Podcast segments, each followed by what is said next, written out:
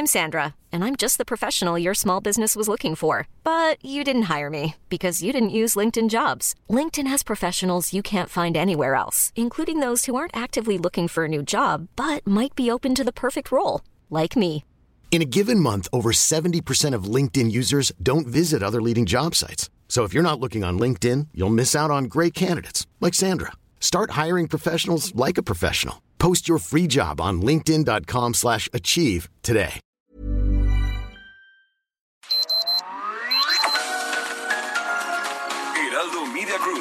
Presenta Sergio Sarmiento y Lupita Juárez.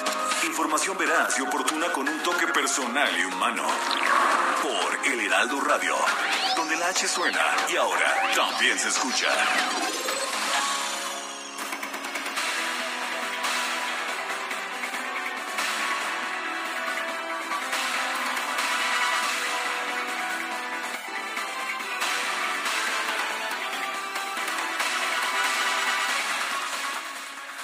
Cumplimos tres años de gobierno y estamos de pie a pesar de la pandemia que tanto dolor nos ha causado, aunque se precipitó la crisis económica originada por el neoliberalismo, estamos de pie.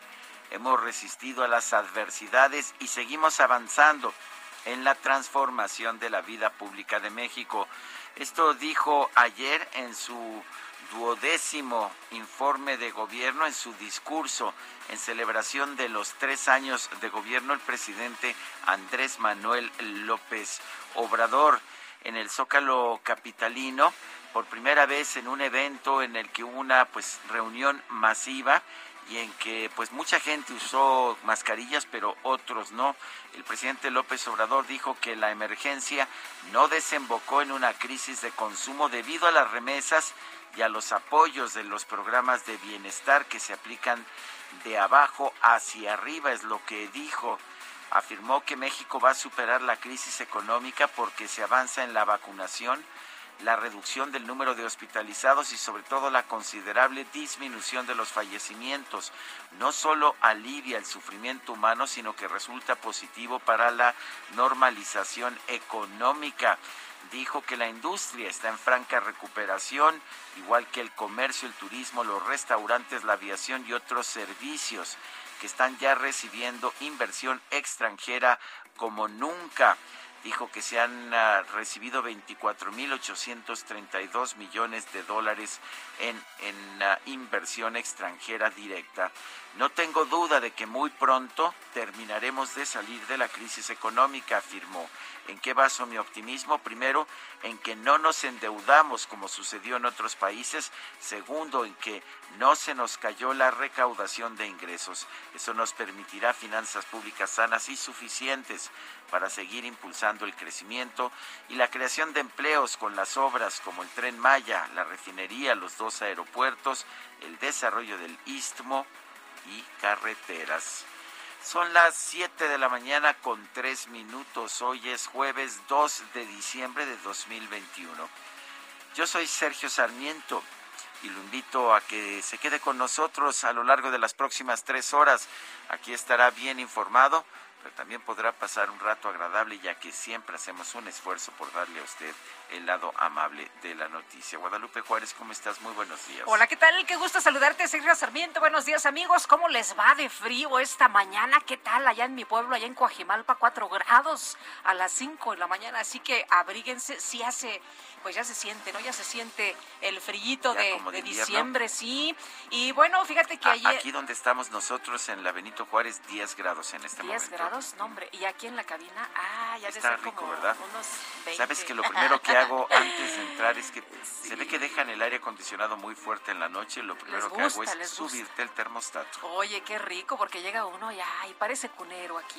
Me parece bien. Bueno, pues eh, fíjense que el día de ayer fue una situación que ocurrió en la madrugada, llamó mucho la atención porque pues hubo detonaciones, un camión que tiró una puerta, el rescate de reos, sí, así como se lo cuento, pero ya después, autoridades estatales informaron que nueve personas han sido detenidas tras la fuga en el penal de Tula, allá en Hidalgo. Tres de ellos son reos que escaparon del cerezo y seis sicarios que participaron. De acuerdo con la Secretaría de Seguridad del municipio, policías locales detuvieron a un hombre sospechoso en inmediaciones de una colonia allá en Tula. Doce custodios del cerezo fueron presentados por agentes de la Policía de Investigación ante la Procuraduría Estatal para rendir declaración por estos hechos suscitados la madrugada de este miércoles. Es que llamó mucho la atención, eh, sobre todo el que supieran los que fueron a rescatar a los reclusos exactamente en qué área se encontraban, pues solamente que alguien de adentro les hubiera dicho, ¿no? Pero bueno, pues les eh, comento también esta mañana que seis personas más continúan prófugas tras los hechos violentos registrados en el Cerezo, por lo que las autoridades de Hidalgo mantienen comunicación con entidades cercanas, principalmente los gobiernos del Estado de México y Michoacán, para lograr su ubicación, pues se presume que estos reclusos entre los que se encuentran eh, dos eh, conocidos, uno como Michoacano y el otro Mario Maldonado, el M1, pudieron huir hacia esas entidades. Las autoridades de Hidalgo mantienen comunicación con el gobierno federal y sus diferentes dependencias de seguridad para trabajar en la localización de los estos reos que se dedican principalmente al robo de combustible. El huachicoleo este que ya no existe, bueno, también trata de personas y tráfico de migrantes. Bueno, en otros temas, hace unos minutos la Casa Blanca acaba de dar a conocer nuevos protocolos para el ingreso por vía aérea a los Estados Unidos. A partir de principios de la semana que viene, los viajeros por vía aérea a la Unión Americana deberán presentar una prueba COVID negativa hecha, un máximo de 24 horas antes del abordaje.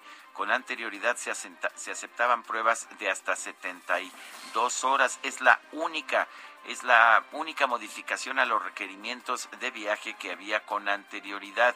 Y por otra parte, de hecho, se detectó el primer caso confirmado de la variante Omicron en los Estados Unidos. Esto en una persona en California. Esto lo dijo ayer la Agencia Federal de los Centros para el Control y la Prevención de Enfermedades.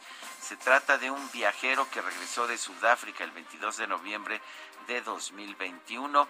La persona que estaba completamente vacunada y tenía síntomas leves que están mejorando está en cuarentena, es lo que dicen los Centros para el Control y Prevención de Enfermedades de los Estados Unidos.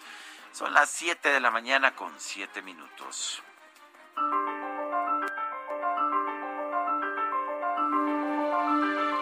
La frase del día, eso es lo más importante de todo, la revolución de las conciencias, el cambio de mentalidad, eso es lo más cercano a lo esencial, eso es lo más cercano a lo irreversible. Andrés Manuel López Obrador.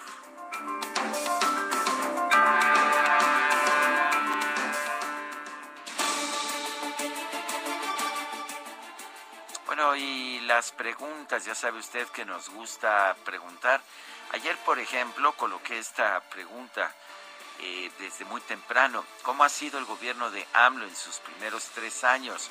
Bueno, nos dijo el 5%, malo 91.4%, ni bueno ni malo 3.7%. Recibimos Escuche usted, 34.670 participaciones. Muy popular resultó esta pregunta. La que sigue, por favor. Con muchísimo gusto, mi queridísimo DJ Kike, el operador de este santo programa. Claro que sí. Pues esta mañana ya coloqué en mi cuenta personal de Twitter, arroba Sergio Sarmiento, la siguiente pregunta. ¿Le gustó el discurso de AMLO en el Zócalo por sus tres años de gobierno? Nos nos ha dicho que sí el 5.9%, que no el 25.8%. Ni lo vi ni lo escuché, nos dice el 68.3% de quienes responden. En 37 minutos hemos recibido 1.192 votos. Las destacadas del Heraldo de México.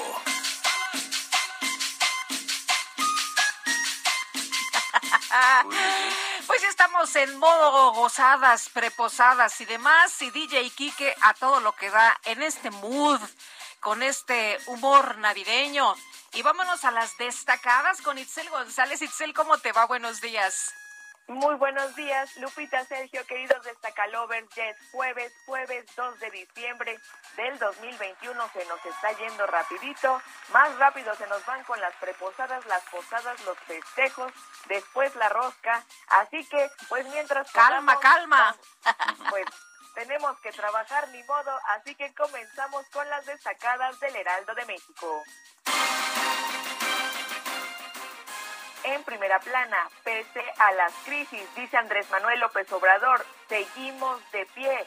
En 75 minutos y ante un zócalo capitalino con alrededor de 250 mil asistentes, el presidente rindió un informe a la nación a tres años del inicio de su administración. País sembrando oportunidades va programa a Centroamérica. México y Estados Unidos lo van a implementar en El Salvador, Guatemala y en Honduras. Ciudad de México, línea 12 del metro, arrancan audiencias. A partir de mañana, el Poder Judicial fincará responsabilidades por el desplome del mes de mayo. Estados, seguridad turística, llega Guardia Nacional a Cancún son 750 elementos para resguardar el puerto y recuperar la paz. Orbe, Estados Unidos, Omicron arriba a California. Las autoridades sanitarias reiteraron su llamado para vacunarse ante esta nueva variante. Meta la liga, merengue imparable, Karim Benzema le da el triunfo al Madrid que lleva 10 sin caer. Y finalmente, en mercados de los más bajos, Banxico ajusta el Producto Interno Bruto de 6.2 a 5.4%. Alejandro Díaz de León presenta su último informe trimestral al frente del Banco Central. Lupita, Sergio, amigos, hasta aquí las destacadas del Heraldo. Feliz jueves. Igualmente, Itzel, muchas gracias. Buenos días. Son las 7, las 7 de la mañana con 11 minutos. Vamos a un resumen de la información más importante de este jueves 2 de diciembre de 2021. La tarde de este miércoles, el presidente de la República, Andrés Manuel López Obrador, ofreció un nuevo informe de gobierno. Es el duodécimo, si no nos fallan las cuentas, y digo si no nos fallan porque pues eh, llegamos a perder ya la cuenta. Algunos otros mandatarios, pobrecitos, solamente alcanzaron a dar seis en todo un sexenio. hombre. Pero no, ya Oye, pero te fijas con nuestro, nuestro compañero Ángel, redactor, que dice, presentó un nuevo informe de gobierno. no, se complicó, no, se complicó, así no, no entra en broncas. Bueno, pues este fue un evento masivo que se realizó en el Zócalo de la Ciudad de México. Como en los mejores tiempos nos volvemos a concentrar en este zócalo democrático de la capital de la República. Hoy cumplimos tres años de gobierno y estamos de pie, a pesar de la pandemia que tanto dolor nos ha causado, aunque se precipitó la crisis económica originada por el neoliberalismo o neoporfirismo, estamos de pie y durante su mensaje, el presidente aseguró que en enero va a comenzar un nuevo plan general de distribución de medicinas a cargo de las Fuerzas Armadas y garantizó que el personal médico contratado para atender la pandemia de COVID-19 va a mantener su empleo. Con basificar a los 80 mil trabajadores de la salud, como fue nuestro compromiso original. Adelanto que todos los que fueron contratados para atender la crisis sanitaria mantendrán su empleo. En síntesis, el sueño que quiero convertir en realidad es que al final del gobierno el sistema de salud pública permita que cualquier persona, sin importar su condición económica, social o cultural, sea atendida como lo merece El primer mandatario reiteró su compromiso de incrementar los montos de las becas para estudiantes y adultos mayores. Aseguró que nuestro país pronto va a salir de la crisis económica generada por la pandemia. No tengo duda que pronto, muy pronto, terminaremos de salir de la crisis económica. ¿En qué baso mi optimismo? Primero, en que no nos endeudamos, no nos endeudamos como sucedió en otros países. Bueno, y por otro lado, el presidente señaló que con su iniciativa de reforma constitucional en materia de electricidad se va a recuperar el equilibrio perdido durante el periodo neoliberal. Gracias, como ya lo expresé, a las remesas y a los apoyos de los programas de bienestar que llegan y se aplican de abajo hacia arriba, no como antes, que primero eran los de arriba, porque decían que si llovía fuerte arriba, goteaba abajo, como si la riqueza fuese permeable o contagiosa. Que se vayan al carajo con ese cuento. Bueno, pues los mandó al carajo. El presidente López Obrador también destacó el respaldo que ha tenido de las Fuerzas Armadas. Reiteró que la violencia no se debe combatir con violencia.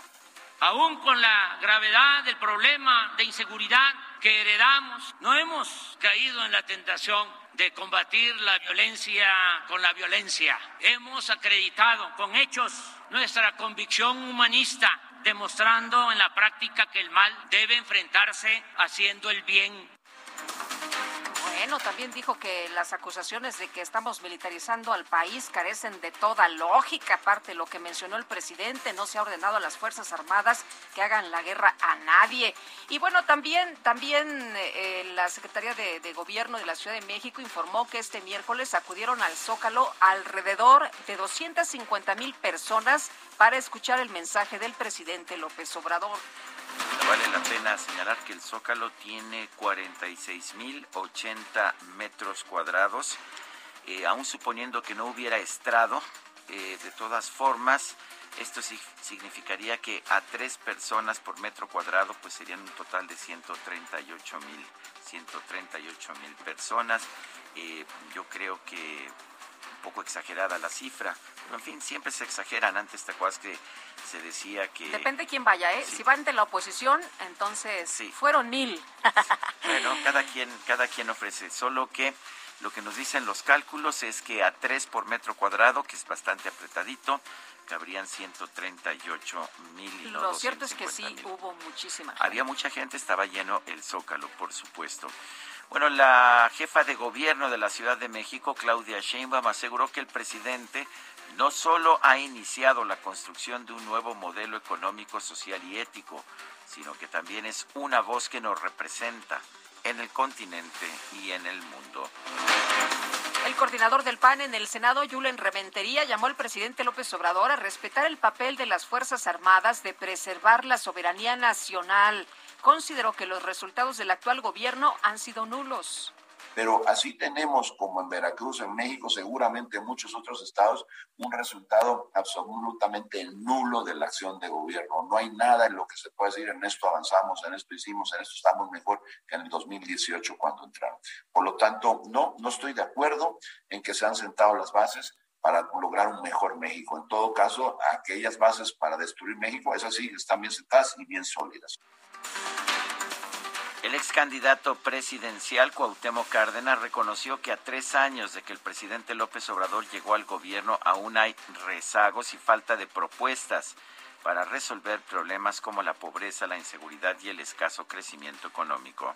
Los, eh, los resultados de un eh, gobierno pues se miden por los logros, sin duda alguna. Tenemos un crecimiento económico muy bajo, la violencia pues está presente en todo el país, tenemos un alto índice de, de desempleo, no hemos logrado eh, recuperar eh, incluso el empleo perdido en estos años de, de pandemia. Yo, yo así estoy viendo al país. En el marco del séptimo encuentro del Grupo de Puebla, el organismo expresó su respaldo al presidente de México, Andrés Manuel López Obrador, a tres años del comienzo de su mandato. En un comunicado conjunto, los gobiernos de México y Estados Unidos hicieron oficial el lanzamiento del programa Sembrando Oportunidades, con el cual buscan impulsar el desarrollo en Centroamérica para controlar los flujos de migración ilegal. Y el diario The Washington Post reveló que el gobierno de México aceptó reanudar la próxima semana el plan de devolución de solicitantes de asilo a terceros países bajo el programa Quédate en México.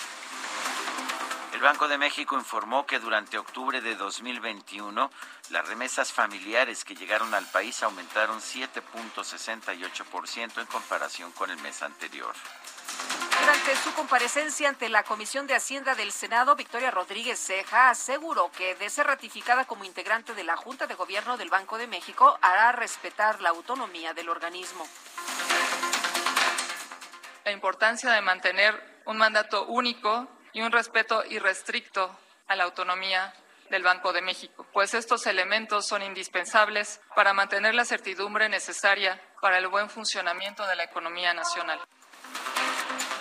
Representantes del gobierno federal y de los sectores patronal y obrero acordaron un aumento de 22% al salario mínimo para 2022.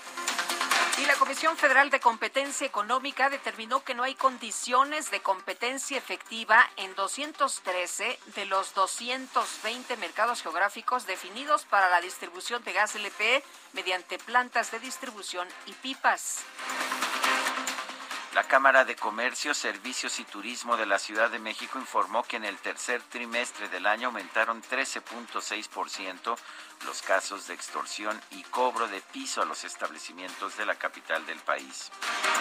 La Fiscalía General de la República confirmó la detención de Esteban Méndez Durán, alias El Ojos, presunto líder de la Unión Tepito y operador del cártel Jalisco Nueva Generación. La Procuraduría General de Hidalgo informó que este miércoles fueron detenidas cuatro personas por su presunta participación en la fuga de nueve internos del Centro de Reinserción Social de Tula de Allende. Y la Asamblea Estudiantil del Centro de Investigación y Docencia Económica, CIDE, convocó al director general de la institución, a José Antonio Romero, y a la directora del CONACIT, Marirena Álvarez Buya, a participar el próximo viernes en un diálogo presencial y horizontal. La Secretaría de Salud Federal informó que este miércoles se registraron 182 muertes por COVID-19 en México así como 3.345 contagios nuevos. Las autoridades sanitarias de los Estados Unidos detectaron el primer caso de la nueva variante de COVID-19 Omicron en una persona que recientemente realizó un viaje a Sudáfrica. La científica jefe de la Organización Mundial de la Salud, Sumia Swaminathan, señaló que es probable que las vacunas actuales contra el COVID-19 sí sean eficaces contra los casos severos de la variante Omicron. Y la directora de la Organización Panamericana de la Salud, Carissa Haitien, señaló que en dos semanas se podría saber la peligrosidad real de esta nueva variante de COVID-19.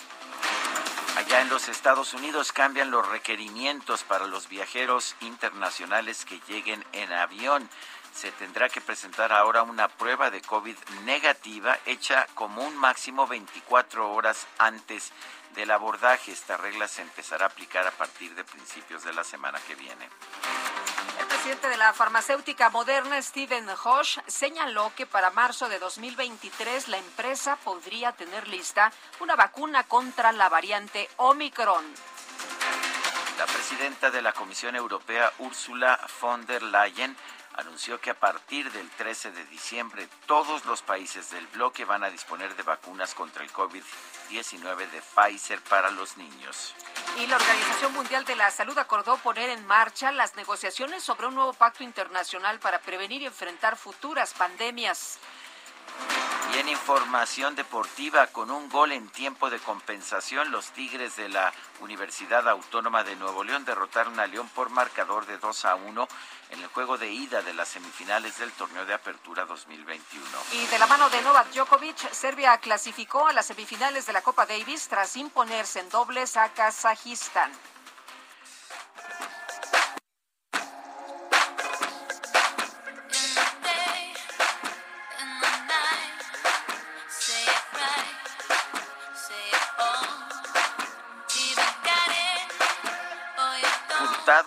Nació el 2 de diciembre de 1978. Está cumpliendo 43 años. Nació en Victoria, en la Columbia Británica de Canadá. Una de las cantantes canadienses más populares de los últimos años. Nelly Furtado, ella vive en los Estados Unidos, nos canta aquí para empezar. Say it right, dilo, dilo de forma correcta. Gusta Guadalupe? Pues fíjate que sí me encanta y a las chavas de la producción, también, uy, ¿verdad? uy, también. Y yo el viejito que quería Álvaro Carrillo, pero pues no hubo forma, ¿verdad? Quisieron a Nelly Furtado, pero no importa, aquí está Nelly Furtado. Regresamos en un momento más.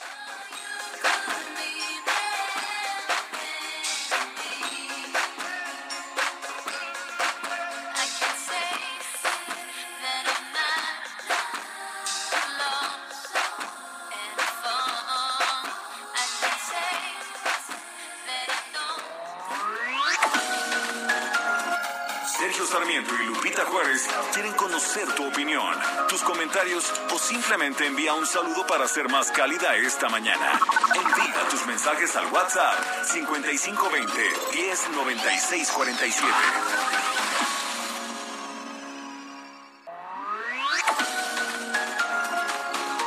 Continuamos con Sergio Sarmiento y Lupita Juárez por El Heraldo Radio.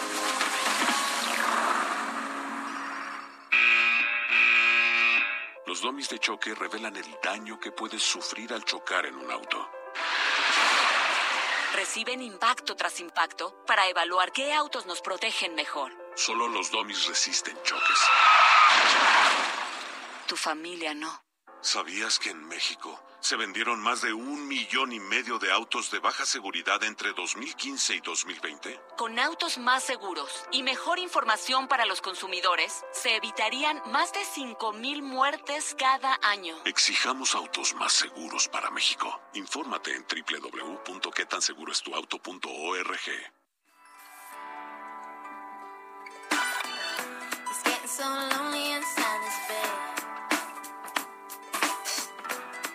I should lick my wounds, and say it was me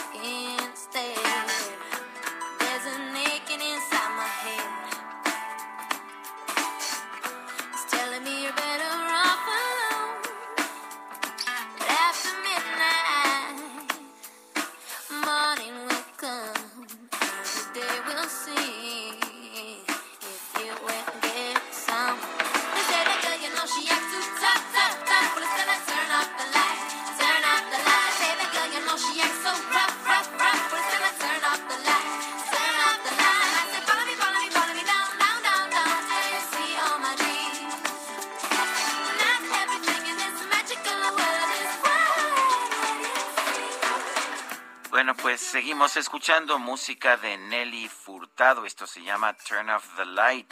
Apaga la luz. Nelly Furtado, nacida en, en Canadá, afincada ya en los Estados Unidos.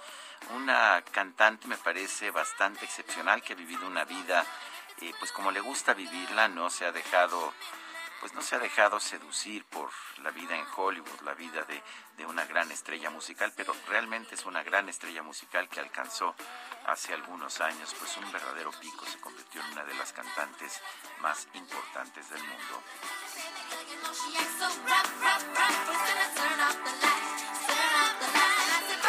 Son las 7 de la mañana con 32 minutos. Nuestro número para que nos mande usted mensajes de WhatsApp es el 55 2010 9647. Repito, 55 2010 9647. Y vámonos recio con los mensajes. Muchas gracias a todos ustedes que se toman unos minutos para escribirnos. Buenos días, Sergio y Lupita. Si vamos requete bien, como dice López Obrador, ¿por qué mis bolsillos sienten lo contrario? Oye, qué caro está todo, ¿verdad?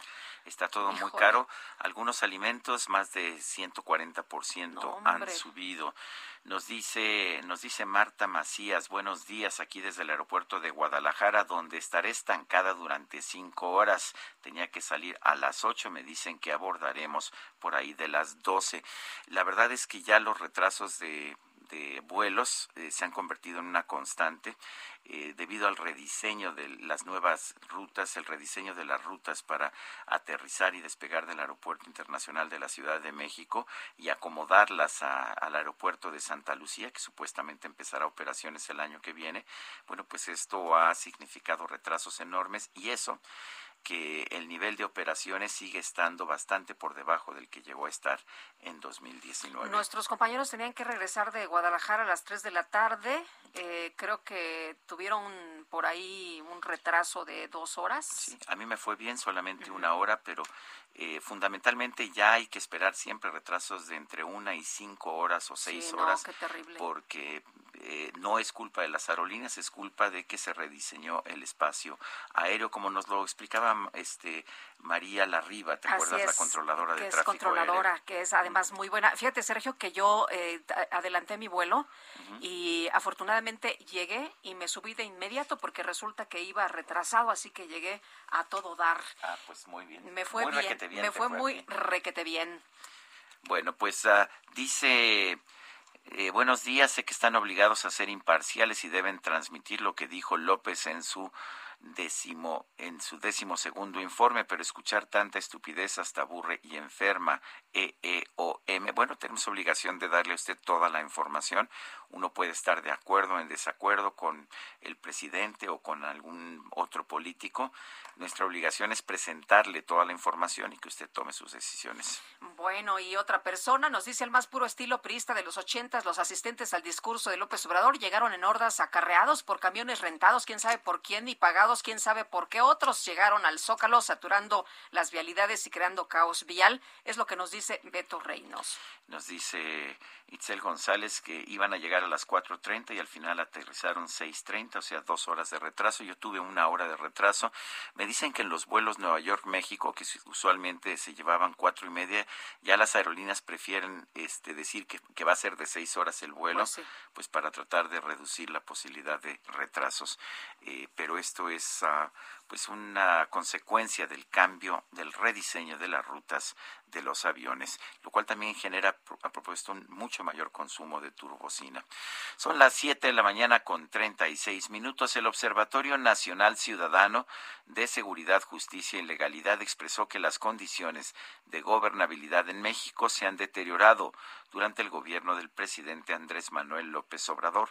Francisco Rivas es director de, del Observatorio Nacional Ciudadano de Seguridad, Justicia y Legalidad. Francisco Rivas, ¿cómo estás? Buenos días. ¿Qué tal, Sergio? ¿Qué tal, Lupita? Muy buenos días a ustedes y al auditorio que nos escucha. Buenos días. a ver, el, discurso del presidente fue muy triunfalista. Lo que nos dijo es que en todo vamos bien, incluso en materia de seguridad, que ahí eh, pues, se ha logrado atemperar los males heredados del neoliberalismo, pero que pues que la política que se está siguiendo está teniendo buenos resultados. ¿Qué opinas? Pues mira, nosotros nos dimos a la tarea de elaborar un estudio que se llama Tres años sin gobernabilidad y eh, resultados y rombo fijo en seguridad.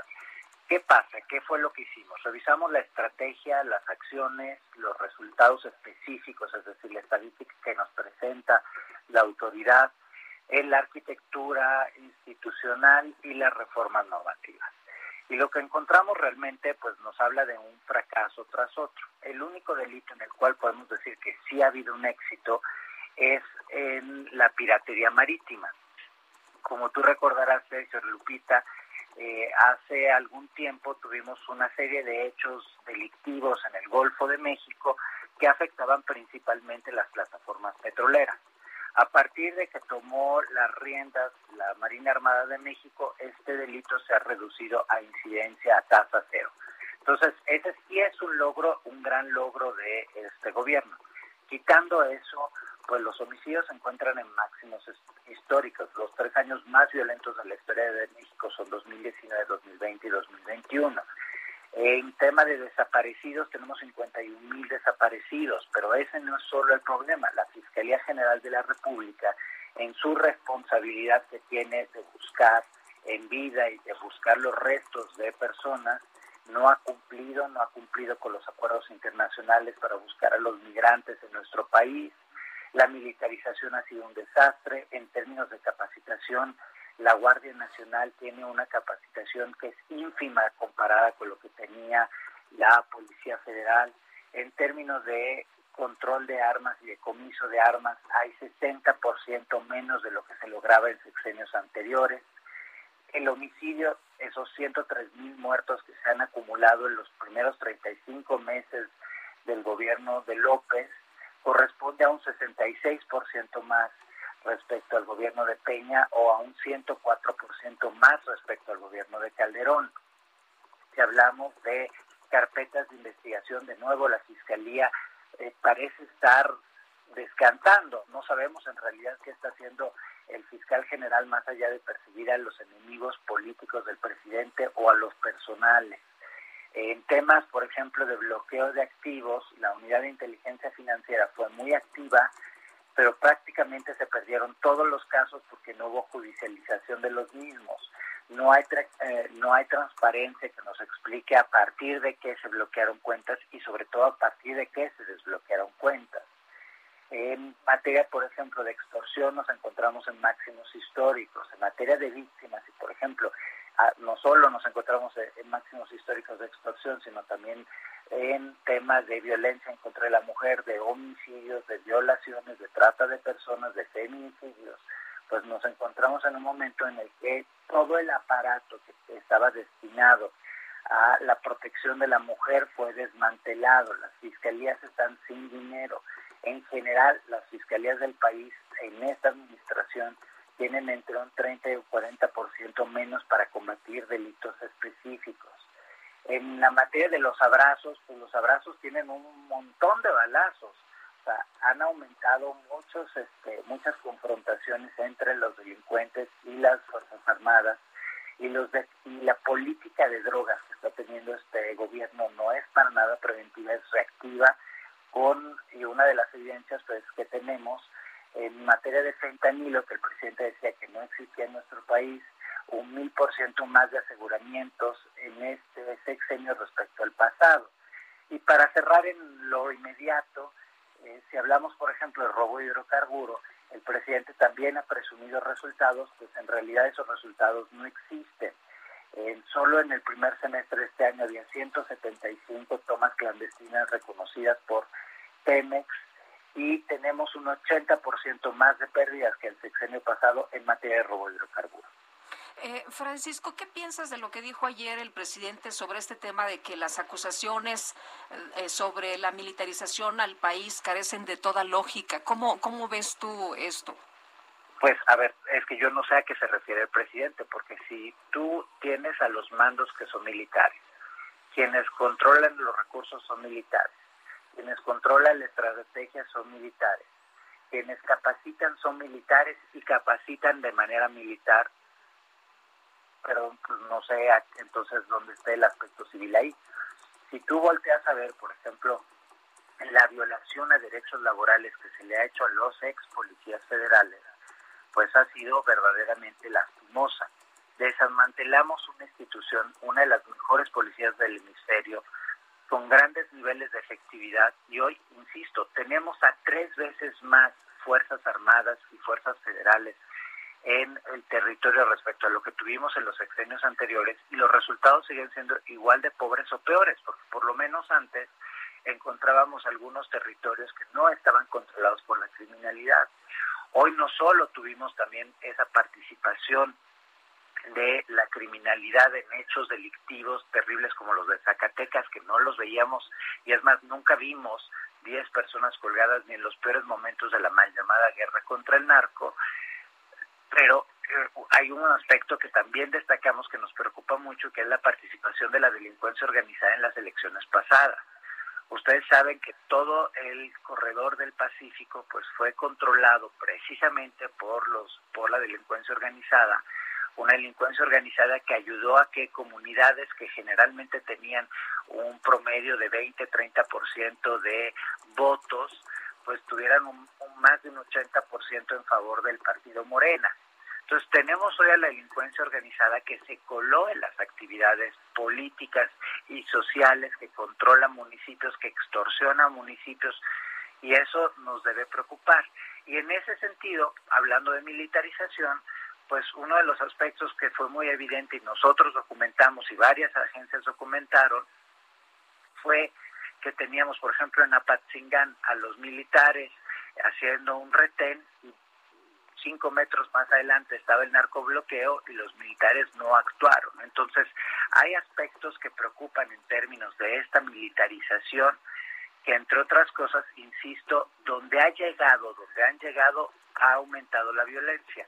Por más que diga el presidente, hoy estamos mucho peor en términos de incidencia delictiva y violencia respecto al sexenio pasado, a pesar de que la pandemia les ayudó un montón, porque la mayor parte de nosotros estuvimos resguardados en nuestras casas y afortunadamente no fuimos víctimas del delito.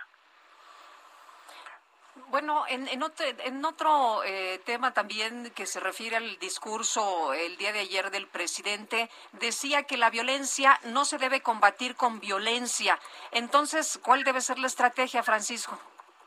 Pues esa, de nuevo, es una buena pregunta, pero sobre todo es una pregunta que él no se ha contestado, porque, insisto, si nosotros volteamos a ver las, eh, los operativos y los decomisos, no hay un cambio de viraje. Tal vez lo habrá en el discurso, pero en los hechos este es un gobierno tan reactivo como lo han sido los de Calderón y Peña. No hay absolutamente ninguna diferencia que se pueda vislumbrar en el panorama. Eh, eso sin contar el hecho de que el Estado mexicano está obligado a hacer cumplir la ley. No es un tema de si quiere o no quiere. Entonces, si hay un delincuente secuestrando, lo tenemos que convencer por las buenas a que no secuestre y eso funciona. El presidente ayer hablaba, por ejemplo, también de los resultados que han tenido sus programas sociales, particularmente para que los jóvenes... Para arrancarle la, a, a, la delincuencia a los jóvenes, que no sea semillero, ¿no? Exactamente. Ustedes, como recordarán, nosotros presentamos un estudio sobre reclutamiento de niñas, niños y adolescentes por parte del crimen organizado. Y primero, los programas sociales no hay evidencia que estén teniendo efecto más allá de transferir recursos. Segundo, los recursos económicos se están distribuyendo a los deciles más altos, es decir, a la clase medio-baja. Pero si volteamos a ver los primeros deciles, es decir, la gente más pobre de nuestro país, está recibiendo entre un 2 y un 7% menos respecto a lo que recibían tan solo el sexenio pasado. Tercero, el principal problema por el cual un joven se involucra en la delincuencia es la cercanía con el delito. No solo tenemos a jóvenes que participan en delincuencia organizada, tenemos a jóvenes que participan en familias delictuales, que se dedican a la trata, a la extorsión, al secuestro, etcétera. Y en ese sentido, lo que hay que romper es precisamente con la ocurrencia de crímenes en lo local. No es un tema nada más de dinero y de marginación, que sí tiene influencia. Tiene principalmente eh, la cercanía con los delitos. El segundo es jóvenes que no están estudiando o que no están en una actividad económica lícita y formal. También la informalidad produce muchas debilidades para que los jóvenes luego se involucren en otro tipo de actividades. La descomposición familiar es otro factor importante. Y por último, estamos hablando de estos temas de eh, pobreza y desigualdad económica, pero en realidad hay una, un enfoque falso en ese sentido. Y la verdad es que no hay eh, resultados en esta materia. El presidente no puede decir con base en un solo hecho que hoy hay menos jóvenes participando en la delincuencia respecto a otros sexenios. Bueno, Francisco Rivas, director del Observatorio Nacional Ciudadano, gracias por conversar con nosotros. Muchas gracias a ustedes y los invito a revisar este documento porque verdaderamente sirve para tomar decisiones y muestra cómo pues no, no es suficiente tener dichos, se necesita hechos para gobernar. Muy bien, pues tomamos nota. Gracias, Francisco. Buenos días. Buenos días. Hasta luego. Y el gobierno de la Ciudad de México informó que 250 mil personas acudieron al Zócalo Capitalino para el informe del presidente López Obrador. Jorge Almaquio, nos tienes todos los detalles. Te escuchamos. Buenos días.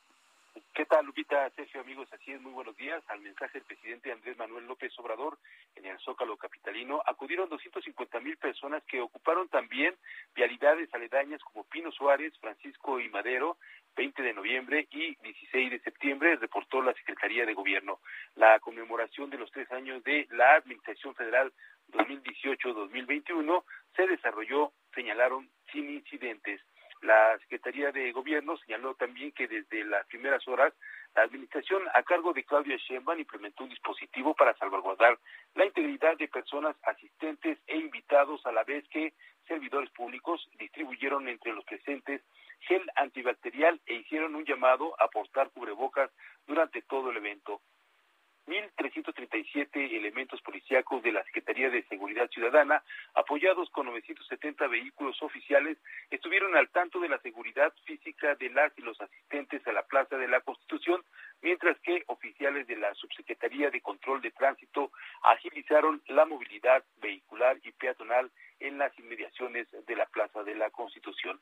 Asimismo, participaron con diversas acciones preventivas en el marco del evento Mensaje a la Nación, tres años de gobierno, la Secretaría de Gobierno, Salud, Obras y Servicios, Gestión Integral de Riesgos y Protección Civil, Inclusión, Bienestar Social, además del heroico Cuerpo de Bomberos, Escuadrón de, de Rescate y Urgencias Médicas y el Sistema de Transporte Colectivo Metro, quienes pues atendieron algunas situaciones que se presentaron en, en la Plaza de la Constitución, pero que no, no pasaron a mayores.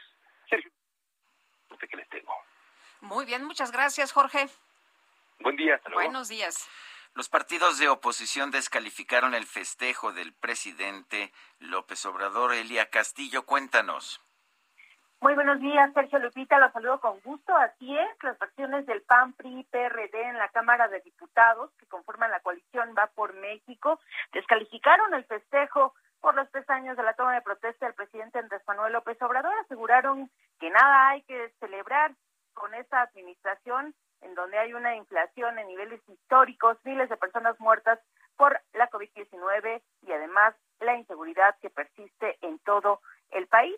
En primer lugar, a través de su cuenta de Twitter, el coordinador de la fracción parlamentaria del PAN, Jorge Romero, señaló que son eh, tres años sin resultados en los que la crisis económica continúa. Tanto el presidente de la Junta de Coordinación Política y coordinador del PRI, Rubén Moreira, pues se dijo respetuoso de la opinión positiva de los legisladores de Morena y aliados, así como de los simpatizantes y seguidores del presidente Andrés Manuel López Obrador. Sin embargo, recordó que la situación del país es muy diferente al discurso del titular del Ejecutivo. Dijo que, pues, ¿dónde está la seguridad? Dónde está, eh, cómo están los niveles de inflación en ese momento y principalmente cómo están los niveles de empleo y los eh, salarios en el país. Para señalar que no hay nada que festejar, advirtió que no vale la pena o no valió la pena arriesgar con un evento ah, masivo a las personas, sobre todo cuando estamos enfrente de una nueva variante de la COVID-19 que pues ha encendido las alarmas en todo el país, que es esta variante Omicron.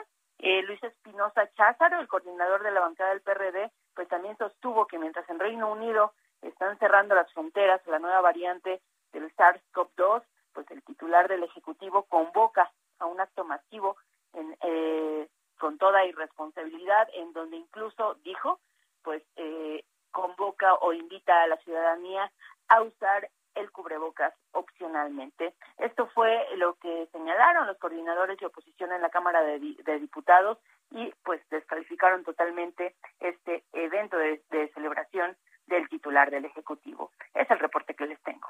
Elia Castillo, muchas gracias. Muy buen día.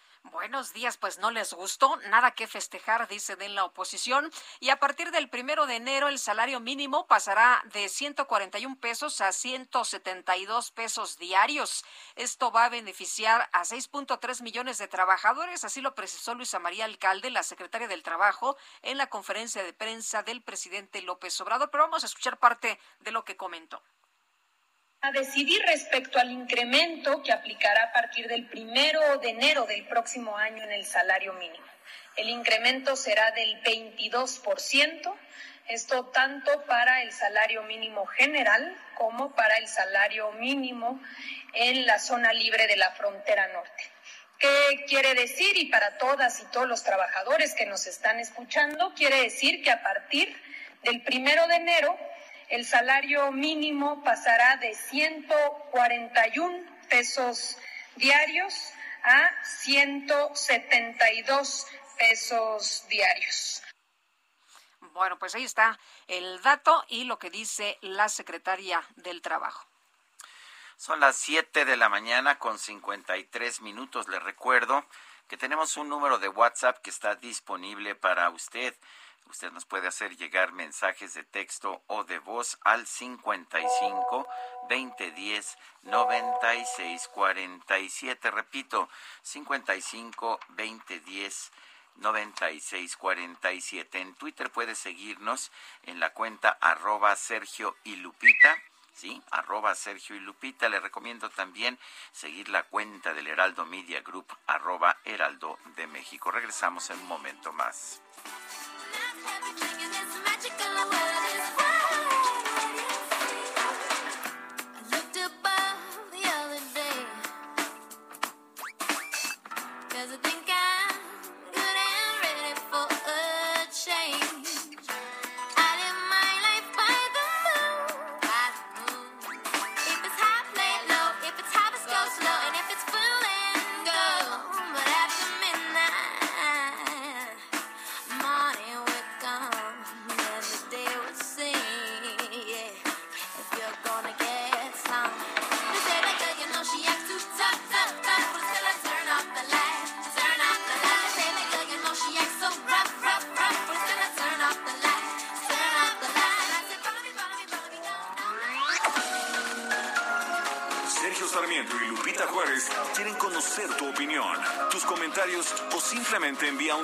Para ser más cálida esta mañana. Envía tus mensajes al WhatsApp 5520 109647.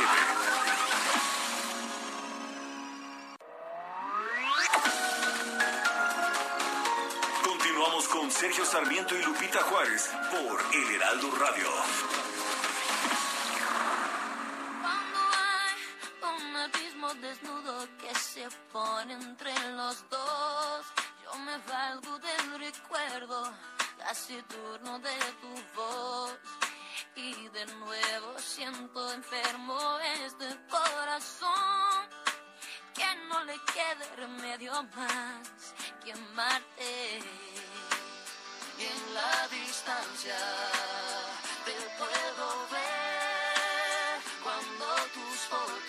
Seguimos escuchando a Nelly Furtado, esto se llama Fotografía y esta cantante canadiense, pero hija de una familia portuguesa que habla bastante bien español, canta con Juanes, el colombiano. Escuche.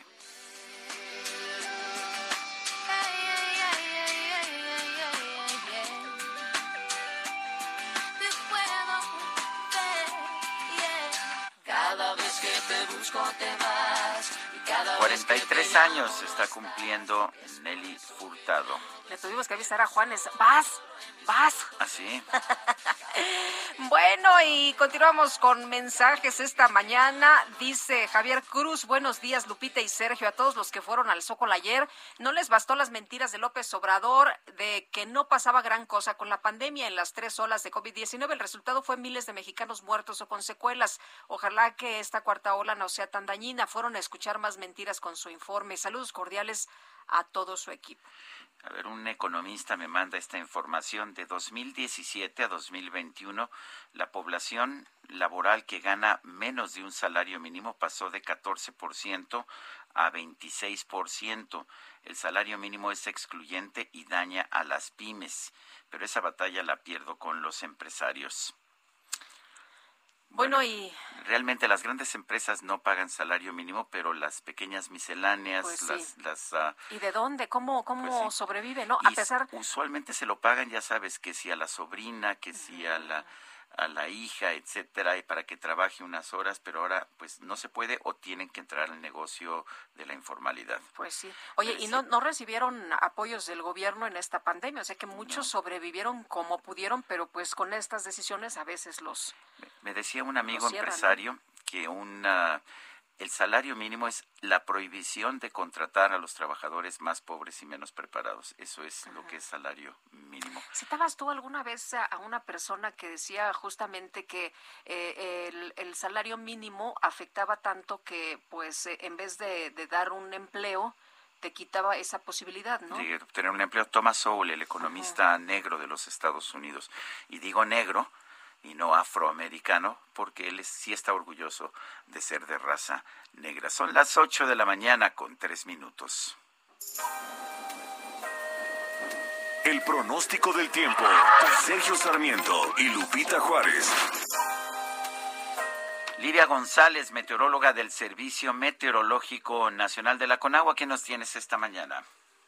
Hola Sergio Lupita, muy buenos días. Buenos días. Pues miren, les comento que el día de hoy nuevamente no estamos bajo algún sistema, un frente frío, ya que ya terminó la temporada de ciclones tropicales oficialmente y bueno, con esto también inicia la temporada de frentes fríos. Sin embargo, durante el día de hoy no tenemos algún frente que esté afectando al territorio nacional. Eh, únicamente tendremos entrada de humedad del Golfo de México hacia el sureste del territorio nacional y también del Mar Caribe eh, hacia Chiapas y la península de Yucatán. Eh, debido a esto y a un canal de baja presión que se extiende en el en el Golfo de México estamos pronosticando únicamente tormentas puntuales fuertes, como ya mencioné, en la península de Yucatán, en Veracruz, Tabasco y Chiapas. Por otro lado, en Chihuahua y Durango también se están pronosticando tormentas, pero estas serán debido a divergencia en la atmósfera superior. A pesar de que el, el potencial de lluvias es bajo en la mayor parte del territorio nacional, pues es importante que tengan en cuenta que las mañanas y las noches continuarán siendo frías. Estas serán muy frías principalmente en las zonas serranas del norte, centro y oriente del territorio nacional. Y bueno, hay que estar prevenidos porque durante el día, en estas mismas condiciones de que haya cielo despejado, pues provoca que las temperaturas incrementen y se perciba un ambiente eh, pues seco y algo caluroso en las zonas costeras de lo que son los estados de Sinaloa, Nayarit, Jalisco, Colima, Michoacán, Guerrero, Oaxaca y Chiapas, este día se están pronosticando temperaturas máximas de 35 a 40 grados Celsius.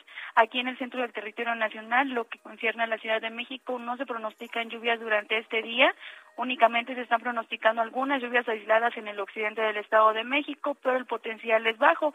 Y en la Ciudad de México este día estamos pronosticando una temperatura de 22 a 24 grados Celsius. Sergio y Lupita, esa es la información.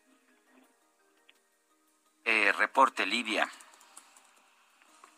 Para servirles que tengan buen día. Hasta luego, muy buenos días, nos dice Livia. Zonas serranas, me acordé también de La Rosilla y de Coajimalpa. bueno, vamos a continuar con la información. Y a tres años del gobierno del presidente López Obrador, ¿cuál es la aprobación presidencial? Francisco Abundis, director de Parametría. Qué gusto saludarte. ¿Cómo estás? Buenos días. Lupita, el gusto es mío. ¿Cómo estás? Bien, oye, pues aquí eh, interesados en eh, saber cuáles son los números que se arroja con pues eh, estas encuestas que ustedes hacen sobre la aprobación presidencial. Eh, mira, pues eh, eh, ten- tienes una gran variedad de resultados, dado lo que se publicó ayer y lo que se venía publicando antes. Tienes números tan bajos como el que publicó Reforma, que es interesante porque presenta una, una tendencia distinta, creo, a la que presentamos los demás. Tienen los números del financiero, que es una encuesta telefónica. Antes habían aparecido los de los del Universal. En nuestro caso, publicamos ayer con Milenio. Eh, bajo cualquier estándar, yo creo, la, la, la, Sergio, la, la, la aprobación es alta, ¿no? Es, este, eh, es una, eh, dado lo que ha pasado a tres años de gobierno, puedes poner un comparado con, este, pues no sé, con el expresidente Calderón, el expresidente, no, no con el expresidente Peña, fue, esa fue, yo creo que un proceso, eso fue una fue- tragedia. no, ese a los tres años ya. Com- completamente inusitado, ¿no? La caída, cuando la comparas con todos los sexenios anteriores, el desplome del presidente Peña Nieto a mitad del sexenio fue impresionante, ¿no? histórico, histórico. Eso, eso nunca lo habíamos visto. Fue, casi te diría, me atrevo a decir, traumático para buena parte del, del, de la opinión pública, porque nunca habíamos visto un presidente tan poco respetado, tan infravalorado, tan eh, burlado en, muchos sentidos. Entonces, bueno, ese no es referencia, ¿no? Yo creo que habría que ir sobre el expresidente Calderón o, o el expresidente Fox.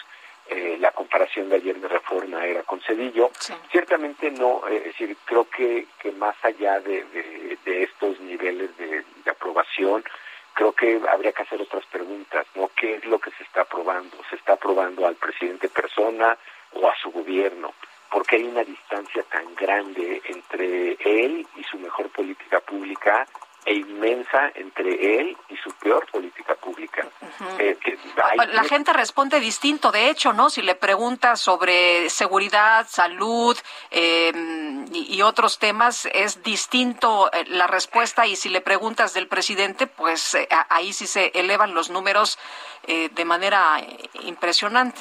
Exactamente, es decir, en, entre él y su mejor política pública, que irónicamente en nuestras mediciones es lucha contra la pobreza y contra la, la, la, corrupción, no importa que diga Coneval y que diga transparencia, y esto es lo que cree la gente, bueno, en esa primera hay 10, 12 puntos de diferencia, pero si, si preguntas por lucha contra el narcotráfico o combate a la inseguridad, son 40 puntos de diferencia entre él y esa política pública. Si mi interés puede estar en 70, allá en esa, en esa evaluación están en 30, 40. Entonces, te diría que, que sí, que la gente está viendo, que la gente está, está observando en qué está bien el gobierno, en qué está mal. Y lo que estamos viendo también, Sergio Lupita, es un fenómeno muy similar al que vimos con el expresidente Fox, que es eh, ante un cuestionamiento, esto ya es en análisis cualitativo, de por qué no está funcionando bien esa parte del gobierno, la, la, el, el ciudadano tiende a justificar al presidente y decir que es un tema de colaboradores, de la gente que lo rodea, pero no es él. Él, él está en otro lugar. Y eso, eso lo empezamos a ver, recuerdo mucho durante la intervención de Fox, como un primer fenómeno y, digamos veremos ese nivel de justificación hasta dónde llega. Y el otro que es interesante es, eh, pues un, ya este es un tema de contexto que va más allá de grandes problemas nacionales. Eh, digo, quiero pensar que la crisis de salud eventualmente se resolverá. Eh, eh, la, la actuación del presidente en la pandemia se observa de manera muy positiva. Y otra vez, no importa lo que diga la Organización Mundial de la Salud, no importan los números en decesos, en contagios, la gente cree que el presidente lo ha hecho muy bien. Y eso pues es otra forma de validar su discurso o su gestión.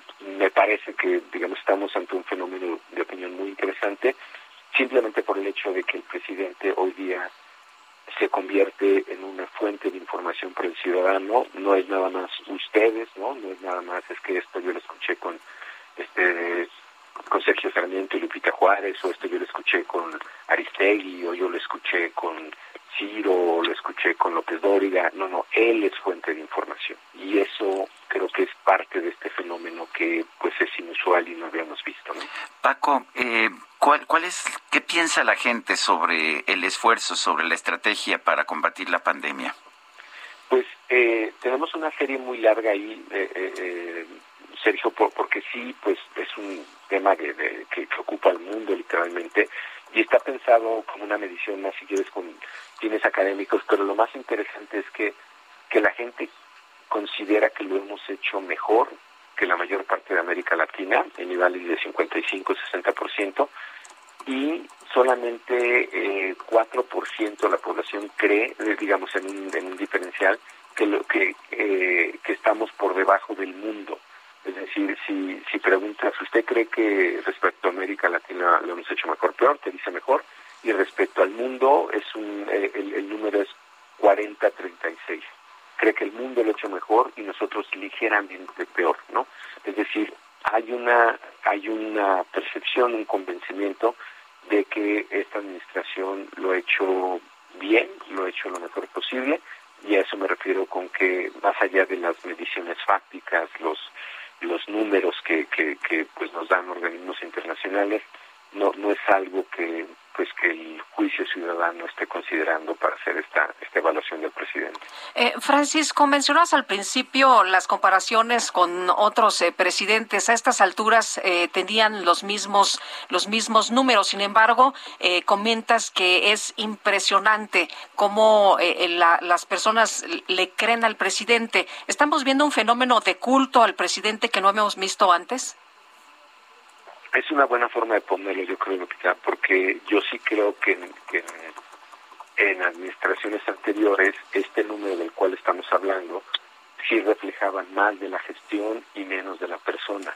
Yo creo que en esta ocasión sí estamos hablando de un fenómeno donde estamos hablando del presidente, de la persona y no necesariamente de su gobierno. Y en ese sentido te diría que no son tan comparables los números, ¿no? O sea, es, el- es la misma medición, es el- el- en principio la Sí. misma variable, pero no representa lo mismo.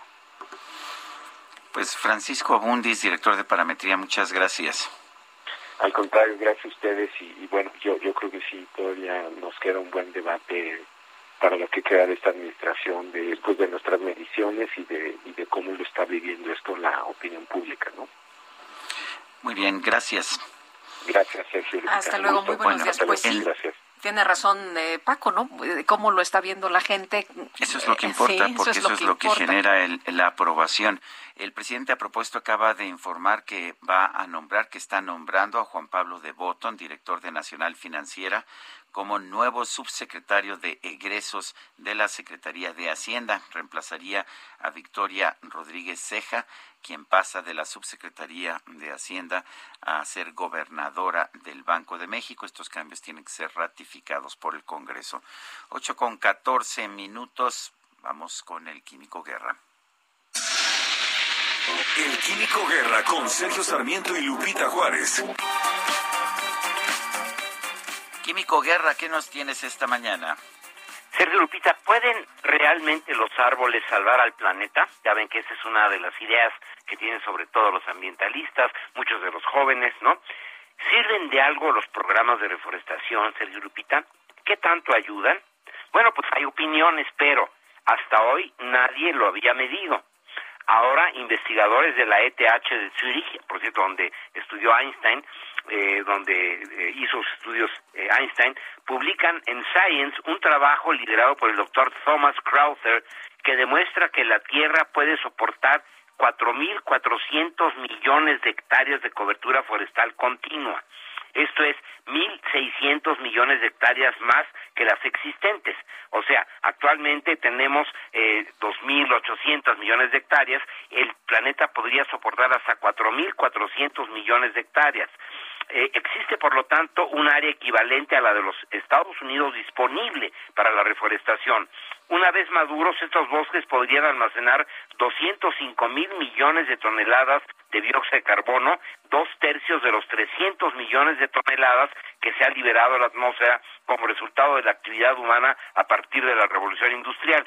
Esto es interesante, Sergio Lupita, porque por primera vez se tienen datos, se tiene una medida de exactamente cuándo y cuánto es lo que soporta el planeta en cuestión de nuevos árboles y puede redirigir los eh, programas de reforestación en el mundo. Interesante porque esto nos dice que sí tenemos esa capacidad de poder capturar, no seamos tan exitosos en la reducción, en lo que se llama eh, la mitigación de eh, las emisiones de gas efecto invernadero, podemos eh, capturar prácticamente todo eso simplemente con eh, reforestar las áreas disponibles que, como dice este estudio, equivalen a- al área completa de los Estados Unidos para aumentar la cantidad de millones de hectáreas de cobertura forestal en el planeta. Interesante porque es la primera vez que se tienen estas mediciones específicas de los efectos de la reforestación, Sergio Lupita.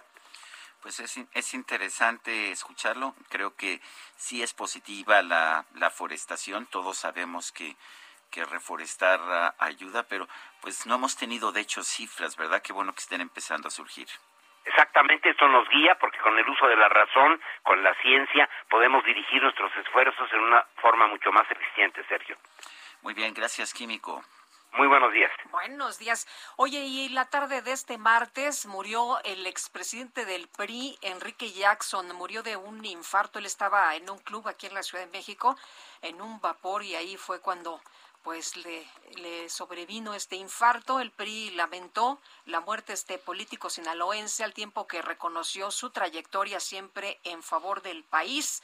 Escribieron en su cuenta de Twitter, lamentamos profundamente el sensible fallecimiento de Enrique Jackson, destacado priista que trabajó de manera decidida por el progreso de México. Nuestra solidaridad con su familia, amigos y con todo el priismo nacional por tan sentida pérdida. Bueno, pues uh, lo lamento, muy buen sentido del humor del sinaloense de Enrique Jackson. No sé si tuviste oportunidad de conversar con Sí, él alguna, alguna vez. Sí, eh, era muy divertido, eh, mucho gusto por la vida y pues finalmente como forma de, de irse no está mal, ¿no? Te tomas un vaporcito y te vas. Pues sí. Aspirante, por cierto, a una candidatura presidencial en 2006. Así es, no fructificó, pero fue presidente nacional del PRI. La Suprema Corte de Justicia de la Nación declaró inconstitucional la prohibición a la siembra, el cultivo y la cosecha de cannabis con fines industriales. Sí, esto fue por unanimidad. La primera sala de la Corte amparó ya a la empresa Desart MX contra los artículos de la Ley General de Salud y del Código Pe- Pe- Penal Federal que solamente permiten el cultivo de la cannabis para fines médicos o científicos. Señala, señala la Corte que esta prohibición viola el derecho humano de la libertad de trabajo y de comercio. Este amparo eh, fue conseguido, fue concedido para el efecto de que la quejosa obtenga la autorización para la siembra, cultivo y cosecha de cáñamo, siempre y cuando garantice que la planta produzca concentraciones iguales o menores al 1% de THC y bajo las condiciones de monitoreo, control y seguridad que la autoridad competente en ejercicio de sus atribuciones técnicas estime convenientes para proteger la salud y el orden público. Hace ya tiempo, de hecho, la Suprema Corte había determinado que no se podía prohibir no se podía prohibir el cultivo de marihuana para consumo privado o consumo de salud. Ahora establece que tampoco se puede prohibir para producción industrial. Bueno, y la titular de la Fiscalía General de Justicia de la Ciudad de México, Ernestina Godoy, compareció ayer ante el Congreso Capitalino. Cintia Stettin, nos tienes los detalles. Te escuchamos. Buenos días. ¿Qué tal? Muy buenos días, Sergio. Buenos días, Lupita. Y buenos días al auditorio. Pues la Fiscal General de Justicia de la Ciudad de México, Ernestina Godoy, anunció que este viernes comienzan las audiencias sobre el desplome de la línea 12 del metro y dijo que será el Poder Judicial quien finque o no responsabilidades contra servidores públicos o empresas. Asimismo, expuso que la cárcel no es sinónimo de justicia y es por ello que se deben impulsar los acuerdos reparatorios. Incluso dijo que ejemplo de ello son las víctimas pues, de este accidente de la línea 12 del metro. Ante la Comisión de Presupuesto y Cuenta Pública del Congreso Capitalino, la funcionaria local añadió que su principal tarea tras el desplome de la línea 12, eh, que ocurrió el pasado 3 de mayo, fue cumplir con el derecho a la verdad, la garantía de la no repetición y el deslinde de responsabilidades. Detalló que fueron tres delitos los que se analizaron, homicidio culposo, lesiones y daño a propiedad ajena, y dejó en claro que fue una investigación detallada, exhaustiva, profesional, seria y sobre todo muy profunda. Es decir, que no tiene eh, pues ningún elemento irrefutable científicamente y por lo tanto dice que eh, se espera la justicia pronta para las víctimas. Comentarte que por otro lado se pidió un techo presupuestal para el 2022 de 7.200 millones de pesos. Es la información que tenemos hasta el momento. Muy bien, Cintia, muchas gracias. Seguimos pendientes, muy buenos días. Seguimos muy atentos, muy buenos días. Bueno, pues son las, ah, las 8 de la mañana con 21 minutos, 8 con 21. Eh, la Secretaría de Seguridad Ciudadana de la Ciudad de México va a desplegar más de 6 mil elementos policiales por el operativo Aguinaldo Seguro 2021. Carlos Navarro, cuéntanos. Buenos días, Sergio Lupita. Les saludo con gusto a ustedes al auditorio comentarles que el operativo Aguinaldo Seguro 2021, la Secretaría de Seguridad Ciudadana de la capital del país va a desplegar a más de seis mil policías en las distintas alcaldías de la Ciudad de México. De acuerdo con la dependencia, el fin es prevenir y disminuir los delitos de alto impacto relacionados con la entrega de gratificaciones y aguinaldos. Y es que el despliegue oficial inició ayer en las 16 alcaldías de la Ciudad de México. Se trata de 6.065 uniformados, apoyados de 352 vehículos oficiales, dos motocicletas, una ambulancia, así como un helicóptero del agrupamiento Cóndores para resguardar en todo momento la integridad física y patrimonial de los ciudadanos.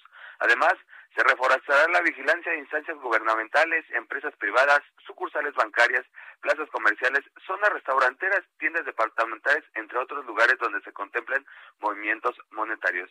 También habrá presencia en el metro, centrales camioneras, metrobús y rutas de transporte público para evitar cualquier incidente. Y a esto se le va a sumar el monitoreo tanto del C2 como del C5 para reportar cualquier anomalía. Por último, la Secretaría de Seguridad Ciudadana de la Ciudad de México hizo un llamado a los, a los ciudadanos para mantener las medidas sanitarias como sana distancia, uso de cubrebocas y uso de gel antibacterial. Sergio Lupita, la información que les tengo. Bueno, pues mu muchas gracias, Carlos Navarro. Hasta luego, buenos días. Buenos días y vamos ahora con Israel Lorenzana, que anda por allá en el centro histórico. Israel, muy buenos días. Sergio Lupita, muchísimas gracias. Un gusto saludarles esta mañana. Tenemos información para los automovilistas que se desplazan en calles del centro histórico. Continúan cerrados los accesos al Zócalo Capitalino, 5 de mayo, 20 de noviembre, Pino Suárez, peatonal. Pueden pasar, por supuesto, quienes tengan algo que hacer o que laboren en la zona del Zócalo Capitalino. Los vehículos no pueden pasar. Hay elementos de la Secretaría de Seguridad Ciudadana resguardando todo el perímetro. Así que seguimos recomendando a nuestros amigos automovilistas utilizar la zona de circunvalación San Pablo, por supuesto Fray Servando, Itazaga o el ex central Lázaro Cárdenas, estas avenidas aledañas al Zócalo Capitalino. Hay que manejar con mucho cuidado carga vehicular habitual de la hora. Sergio Lupita, la información que les tengo. Israel, muchas gracias. Buenos días. Hasta luego. Hasta luego. Son las 8 de la mañana con 24 minutos. Mándenos mensajes de WhatsApp al 55 2010 96 47. Repito, 55 2010 96 47. Nosotros regresamos en un momento más. recuerdo casi turno de tu voz y de nuevo siento enfermo este corazón que no le quede remedio más que amarte la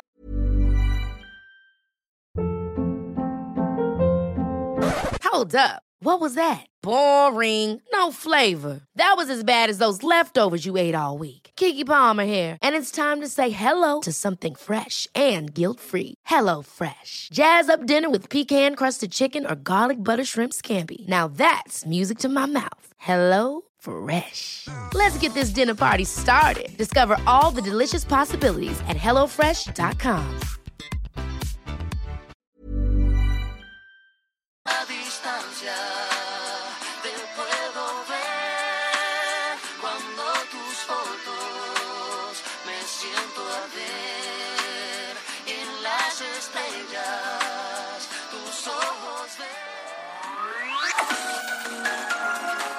Sergio Sarmiento y Lupita Juárez quieren conocer tu opinión, tus comentarios o simplemente envía un saludo para ser más cálida esta mañana. Envía tus mensajes al WhatsApp 5520 109647.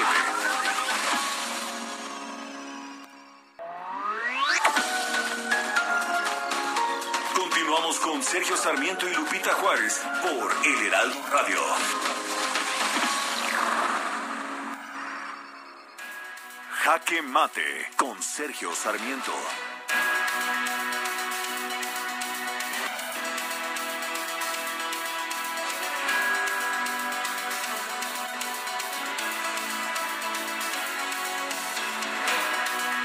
El presidente de la República, Andrés Manuel López Obrador, rechazó ayer la idea de que un político, un gobernante debe moverse hacia el centro para poder ser un gobernante para todos los habitantes de un país.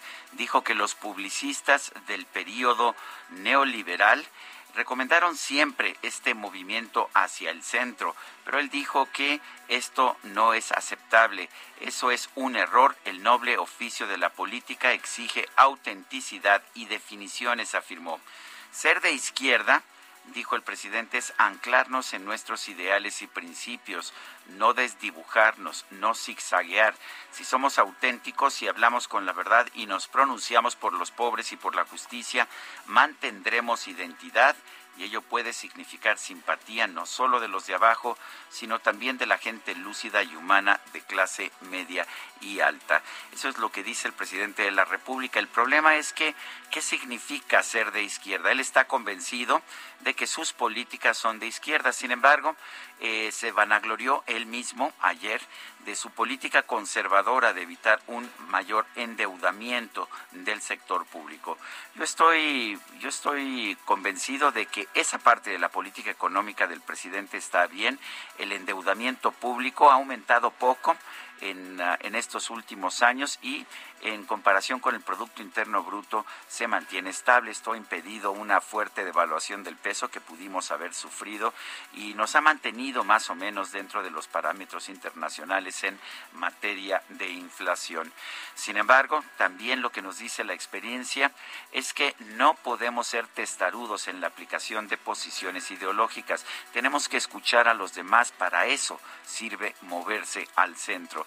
Y la verdad es que las actuales políticas del presidente López Obrador, por ejemplo, en materia de inversión productiva, no son de izquierda. Yo diría que son reaccionarias. De hecho, él está tomando medidas que impiden la inversión productiva. Eh, frenó el aeropuerto internacional de la Ciudad de México, el nuevo aeropuerto internacional de México, frenó la planta cervecera de Mexicali, ha frenado muchas inversiones por su nueva política de outsourcing y ayer, ayer se enorgulleció de que no está permitiendo ni una sola inversión en el sector minero. Pues no, esto no es ser de izquierda, esto es tratar de empobrecer más a los pobres para quizás después llegar y darles dinero en dádivas sociales que compran votos. Yo soy Sergio Sarmiento y lo invito a reflexionar.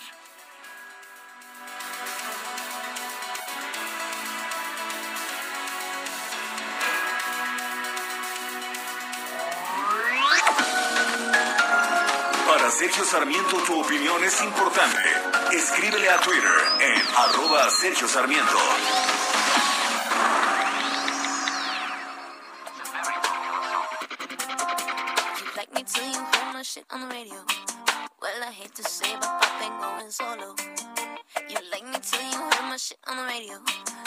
But now I'm just much for you, oh no. You like me till you see me on your TV. Well, if you're so low below, why you watching? You say good things come to those who wait. I've been waiting a long time for it. I remember the days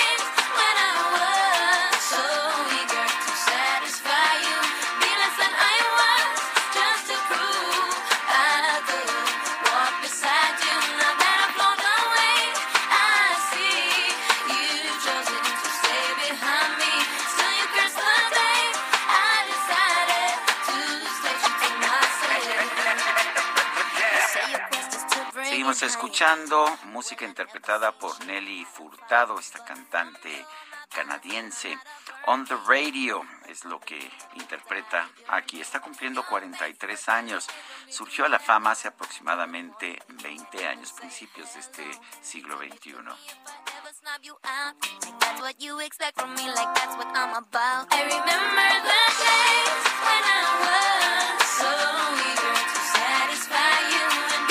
Never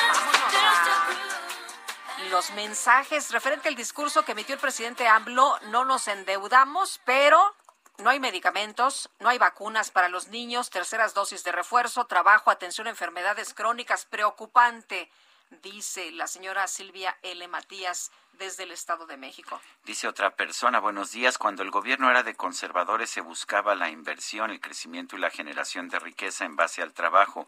Ahora la esperanza de México es un pueblo pobre sin inversión, educación ni crecimiento. No me digas que es un ho- honor estar con quien destruye a tu país, a menos de que te guste la miseria. Y bueno, pues... ah, eh, no nos pone su nombre esta persona que nos manda este mensaje. Bueno, y vámonos con Mario Miranda desde Xola. ¿Qué pasa, Mario? Cuéntanos, muy buenos días. ¿Qué tal, Sergio Lupita? Muy buenos días. Pues tenemos un bloqueo aquí en la avenida en el G4 Sur Xola y la calle de Castilla. Y es que trabajadores del gobierno de la Ciudad de México quieren tramitar sus préstamos en las oficinas de la Caja de Prestaciones para Trabajadores del Gobierno, lo cual hasta el momento no se les ha atendido, por lo cual decidieron bloquear la avenida Xola. Ya por más de una hora realizaron bloqueos. Al parecer ahorita ya están dialogando con autoridades para llegar a un acuerdo. Déjame comentarte que las personas que han sido más afectadas son los usuarios de transporte público Metrobús, ya que tienen que bajar en Calzada de Tlalpan y caminar hasta el eje central a Cárdenas para continuar su, su, su destino hacia donde se dirigen en el Metrobús, pero tienen que caminar pues, aproximadamente más de un kilómetro, Lupita. Pues muchas gracias por el reporte, Mario. Muy buenos días. Seguimos pendientes. Seguimos muy atentos. Son las 8 con 37 minutos. Todo pasa y todo queda, pero lo nuestro es pasar, pasar haciendo caminos, caminos sobre la mar. Nunca perseguí la gloria, ni dejar en la memoria de los hombres mi canción. caer esta noticia, mi querido Sergio, a los seguidores, eh, a los fans de Serrat, que está anunciando que se retira de los escenarios en una gira de 2022. Yo sé que a ti te gusta mucho. Me gusta mucho y siempre que viene a México lo voy a ver. Creo que he visto todos sus conciertos, tanto en solitario como con Joaquín Sabina. Eh, ya hace tiempo que esperábamos esta decisión, ha estado enfermo, pero nunca ha querido dejar de cantar en público en los escenarios. Joan Manuel Serrat, uno de los grandes trovadores de la música en español y en catalán a lo largo de, muchas décadas. Lo vi por primera vez, Guadalupe, en 1968. Caminante, no hay camino. Se hace camino al andar. Al andar se hace camino y al volver la vista atrás se ve la senda que nunca se ha Son a poetas. ¿no? Sí, esto es este, esto está tomado de, de poesía de Antonio Machado, el gran poeta andaluz. Y pues lo iremos a ver, Guadalupe, si te parece. Me parece excelente. A donde se presente, ¿no? Si tenemos que viajar, no sé, a España o no sé. Donde sea que se presente allá, allá estaré a verlo. Eh, seguramente vendrá a México, a él le gusta mucho México, le gusta mucho el Auditorio Nacional. Dicen que rentemos un jet privado aquí los muchachos. Así, este, no, no sabes que eso, este, después te genera problemas Sí, con la autoridad. Está muy, muy mal visto. Iba a decir que entonces te hacen una investigación de la UIF, pero no, no, más bien, este, eso hace que te destituyan de la UIF. Uno de los grandes, de los grandes. Lo he entrevistado dos veces en televisión también, entrañable, entrañable Joan Manuel Serrat. Cuando el jilguero no puede Cuando el jilguero no cantar, puede cantar, cuando el cuando el poeta es es un peregrino, cuando de nada nos sirve gritar. cuando de nada nos sirve rezar. Rezar, rezar. Caminante, no hay camino. Se hace camino al andar, ¿no? Bueno, maravilloso. En, en diciembre es su cumpleaños, espero que ahí sí, este, no importa la tabla, no importa las votaciones, no importa el dinero que cambie de manos, yo voy a imponer a Joan Manuel Serrat. Son las 8 de la mañana con 40 minutos. Vámonos a un resumen de la información más importante de este 2 de diciembre.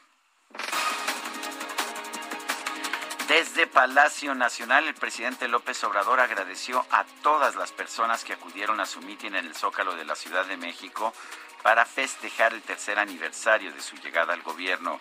agradecerle mucho, mucho, mucho, mucho a la gente por su apoyo, su respaldo, los que participaron ayer en eh, el informe que se rindió en el Zócalo Democrático, Zócalo de la Ciudad de México, y los que no pudieron venir por muchas razones, pues fueron recordados. Ya sabemos que contamos con su apoyo, con la mayoría de los ciudadanos. Bueno, por otro lado, el presidente López Obrador anunció que el titular de Nacional Financiera, Juan Pablo de Botón, será nombrado subsecretario de egresos de la Secretaría de Hacienda en sustitución de Victoria Rodríguez Ceja. no sé si ya se dio a conocer, y también el del subsecretario de egresos. No, ese no. Ah, Esa es la nota. sí, también. Va a ser este Juan Pablo Devoto, que está como director de Nacional Financiera, a la Subsecretaría de Egresos, donde eh, está todavía Victoria Rodríguez, que, va al Banco de México. Al Banco de México. El INE ordenó a quienes reúnen firmas para solicitar la consulta de revocación de mandato del presidente López Obrador que dejen de pedir apoyo ciudadano para una supuesta ratificación de mandato. Los integrantes del Grupo de Puebla consideraron que el triunfo de Xiomara Castro en las elecciones presidenciales de Honduras representa un buen augurio para América Latina y el Caribe.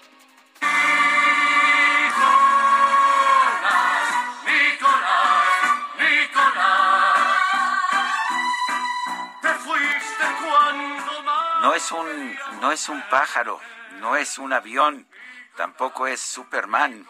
¿Quién es? Super Bigote. Sí, el canal estatal venezolano de televisión comenzó a transmitir capítulos cortos de una nueva serie de dibujos animados llamada Super Bigote. ¿Y quién crees que es Super Bigote? Pues nada no más me lo ni puedo nada ni menos. imaginar, no me lo puedo ni imaginar. Nada más ni nada menos que el presidente Nicolás Maduro, un superhéroe al estilo de Superman que combate al imperialismo yanqui con su mano de hierro. ¡Es Super Bigote! Equipo, lo enfrentaremos juntos. Es un ataque múltiple. Sabotearon Guri. Ciberhackeo. Bombazo. Esos desgraciados. Es entre un electromagnético. A sus puestos. Si de los malos, yo me encargo.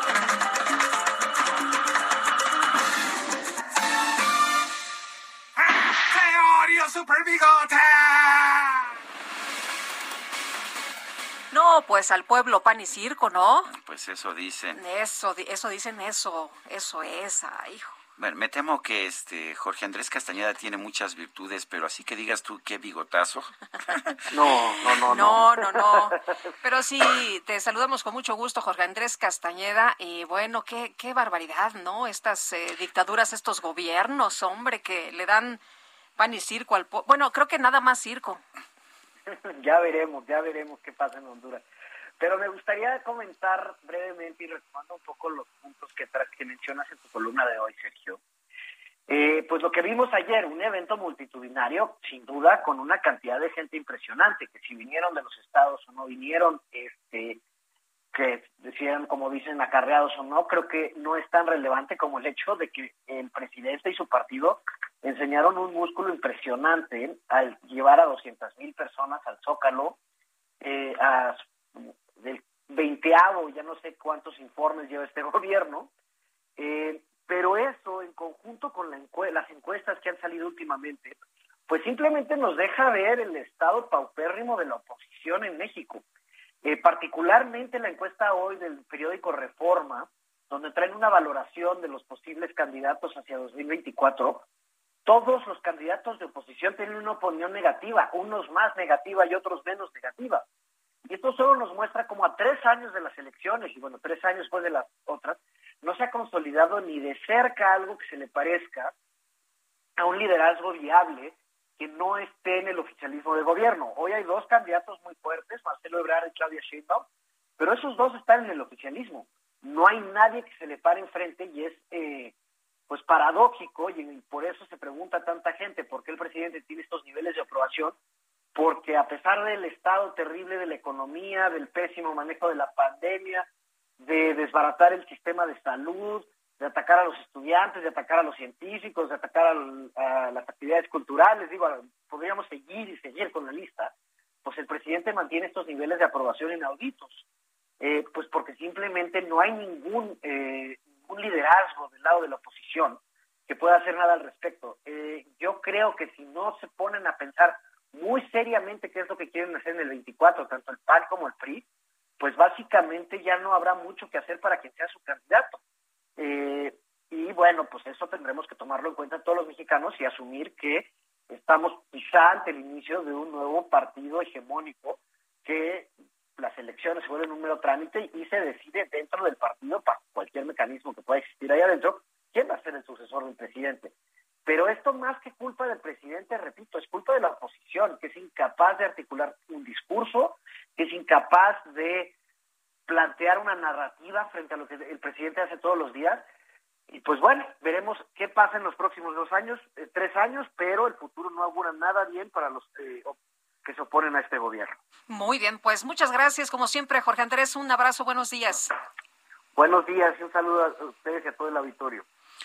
Bueno, y empiezan a, a moverse eh, las aspiraciones para distintas candidaturas a los gobiernos estatales que estarán en juego el año que viene aquí en el Heraldo Radio. Estamos siempre muy al pendiente de todos estos procesos. Desde antes de que empiecen, nos parece muy importante saber quiénes ah, tienen aspiraciones, en qué condiciones. Con nosotros está Luis Javier Alegre Salazar.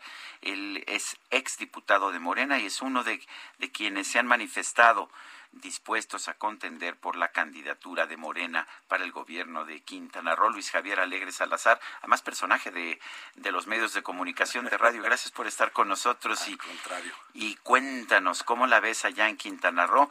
Es un estado que pues que ha sido gobernado por el PAN y por el PRI, pero nada más, ¿no?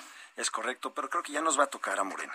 Ya nos toca, hay una preferencia eh, hacia Morena generalizada, obviamente todo esto por el, gran trabajo que ha hecho el presidente López Obrador, no solo en el país, pero el enfoque que le ha dado al sureste de México. Somos uno de los estados beneficiados por grandes proyectos de infraestructura, el tren Maya, eh, el aeropuerto internacional de Tulum, que va a estar en las tierras de Felipe Carrillo Puerto, la ampliación del aeropuerto de Chetumal, el dragado del canal de Zaragoza, muchos proyectos de infraestructura bastante importantes que van a generar trabajo, van a generar bienestar en, en Quintana Roo.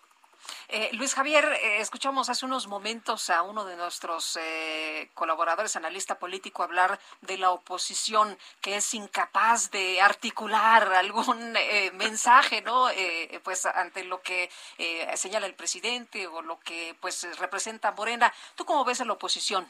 Eh, sí está fuerte la oposición. Hay que, sin duda, impulsar eh, candidatos que, que, realmente puedan eh, avalar las, las, las, posturas de Morena. No hay nada garantizado y por ese lado tenemos que estar, eh, no nos podemos quedar con los brazos cruzados pensando que solo por ir por Morena tenemos la, la elección garantizada. Tenemos que hacer un esfuerzo eh, como si estuviéramos en último lugar, que no lo estamos. Aunque las encuestas les den buenos números. Sí, pero fíjate que el, el, es una buena marca Morena, es una plataforma muy importante que tiene muchas preferencias de por parte del público, pero sí tenemos que hacer un esfuerzo de que las, las ofertas que vayamos a postular para, para Quintana Roo sean congruentes. Por ejemplo, somos un estado netamente turístico y nuestro, nuestro, nuestro turista no nos llega por carretera, a diferencia de México. Nuestro turista llega por avión o por crucero.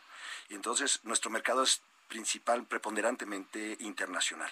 Tenemos que posicionarnos en ese mercado internacional y ofrecer esa, esa oferta turística para Quintana Roo, que ese es el motor de la economía de Quintana Roo. Tenemos que hacer un esfuerzo para realmente distinguirnos y no solo eh, usar como bastón el hecho de que vamos por Morena. Morena es una plataforma importantísima, sin duda, pero tenemos que este, presentar propuestas congruentes para nuestro Estado.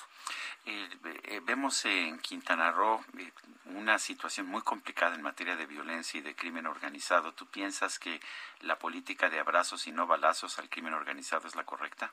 Mira, eh, el presidente nos acaba de mandar una brigada de, este, de policía turística de parte de la Guardia Nacional, precisamente por ese punto. Eh, necesitamos reforzar el tema de seguridad en Quintana Roo porque no hay mejor promoción turística que un polo turístico seguro. Uh -huh. eh, y sí se ha desbordado. Eh, hay una fiesta en Quintana Roo entre los, los carteles y tenemos que recuperar la paz en Quintana Roo, que actualmente pues este, sí se nos ha dificultado. Hemos tenido eventos eh, muy llamativos que no, no, no abonan a lo que queremos, que es promover el Estado. Eh, hablas de la importancia del turismo para el Estado. Eh, ¿Qué significa el Tren Maya? Tú eres representante, el presidente precisamente para el Tren Maya es correcto. allá en la entidad. Eh, ¿Qué significa? Pues mira, el Tren Maya tiene tres vocaciones. Es una vocación, obviamente, de, de, de carga. También es un, tiene su segunda vocación, que es el transporte de personal desde el jornalero hasta el hombre de negocios. Y tiene la tercera vocación, que para mí es un producto turístico. Yo le llamo el Tren Maya como un crucero tierra adentro donde en vez de irnos desde eh, Chichen Itza hasta Palenque en nueve o diez horas, que lo hagamos en nueve o diez días y en el transcurso vayamos puebleando ahora sí eh, utilizando el tren. Eh, eso nos, no- es una oferta turística muy importante, pero además Quintana Roo fue el estado más afectado económicamente hablando que cualquier otro estado de la República por el tema de la pandemia. Nos hace falta esta otra derrama económica que va a ser la inversión de estos 150 mil, más de 150 mil millones de pesos que está haciendo el presidente López Obrador este, en el sureste. Son cinco estados que, se- que están recorriendo el tren Maya. El único estado que no cuenta con red ferroviaria es Quintana Roo. Entonces hay una inversión eh, mayor en Quintana Roo por ese, por ese lado. Los otros estados que son Campeche, Chiapas, Tabasco y Yucatán tienen red ferroviaria, hay que actualizarla, pero eh, una proporción eh, adicional va a tener eh, Quintana Roo, no solo lo que es la construcción de la, de la vía ferroviaria, sino también de las, de las estaciones del tren. Las estaciones del tren, ustedes que son eh, muy internacionalizados, piensen en la Grand Central Station o la Gare Centrale de París, no queremos traer esa arquitectura a Quintana Roo, pero sí tener unos eh, proyectos inmobiliarios que no solo son estaciones de tren, que también son este, centros comerciales, hospitales, etcétera. No sé si han viajado a Panamá.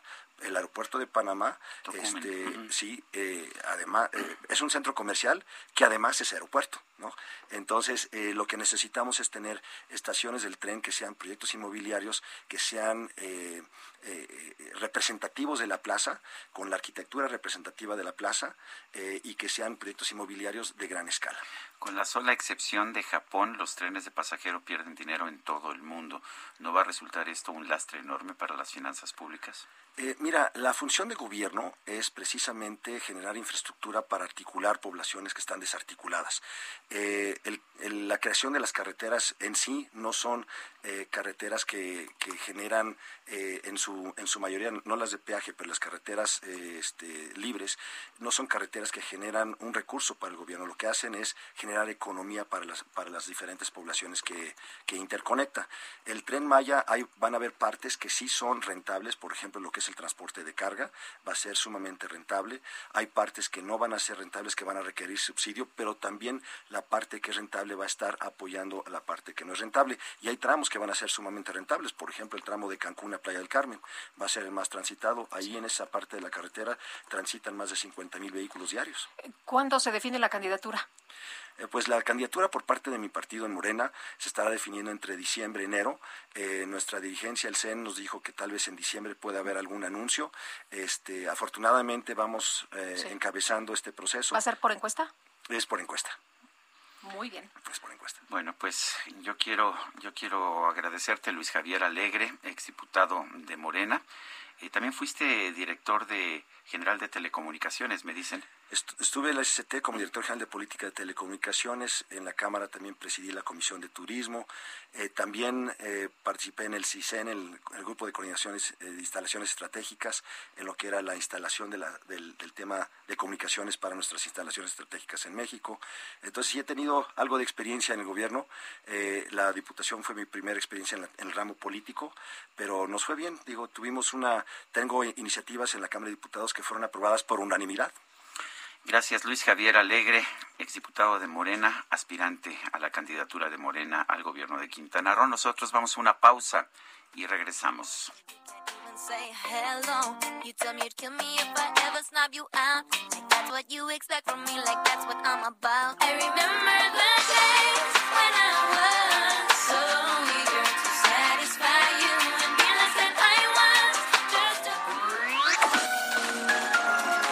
Sergio Sarmiento y Lupita Juárez quieren conocer tu opinión, tus comentarios o simplemente envía un saludo para ser más cálida esta mañana. Envía tus mensajes al WhatsApp 5520 109647.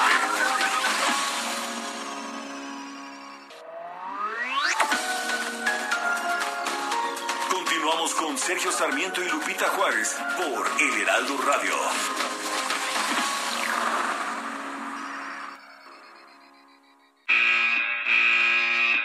Los domis de choque revelan el daño que puedes sufrir al chocar en un auto. Reciben impacto tras impacto para evaluar qué autos nos protegen mejor. Solo los domis resisten choques. Tu familia no. ¿Sabías que en México Se vendieron más de un millón y medio de autos de baja seguridad entre 2015 y 2020. Con autos más seguros y mejor información para los consumidores, se evitarían más de 5.000 muertes cada año. Exijamos autos más seguros para México. Infórmate en www.quetanseguroestuauto.org. You're beautiful, that's for sure. Never, ever fade.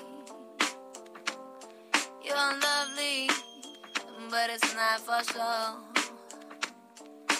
I won't ever change. And though my love is great, and though my love is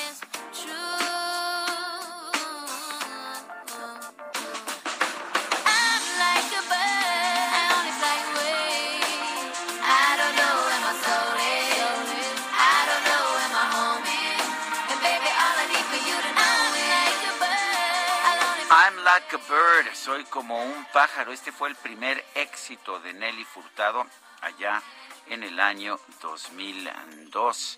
Eh, tenía entonces 24 años.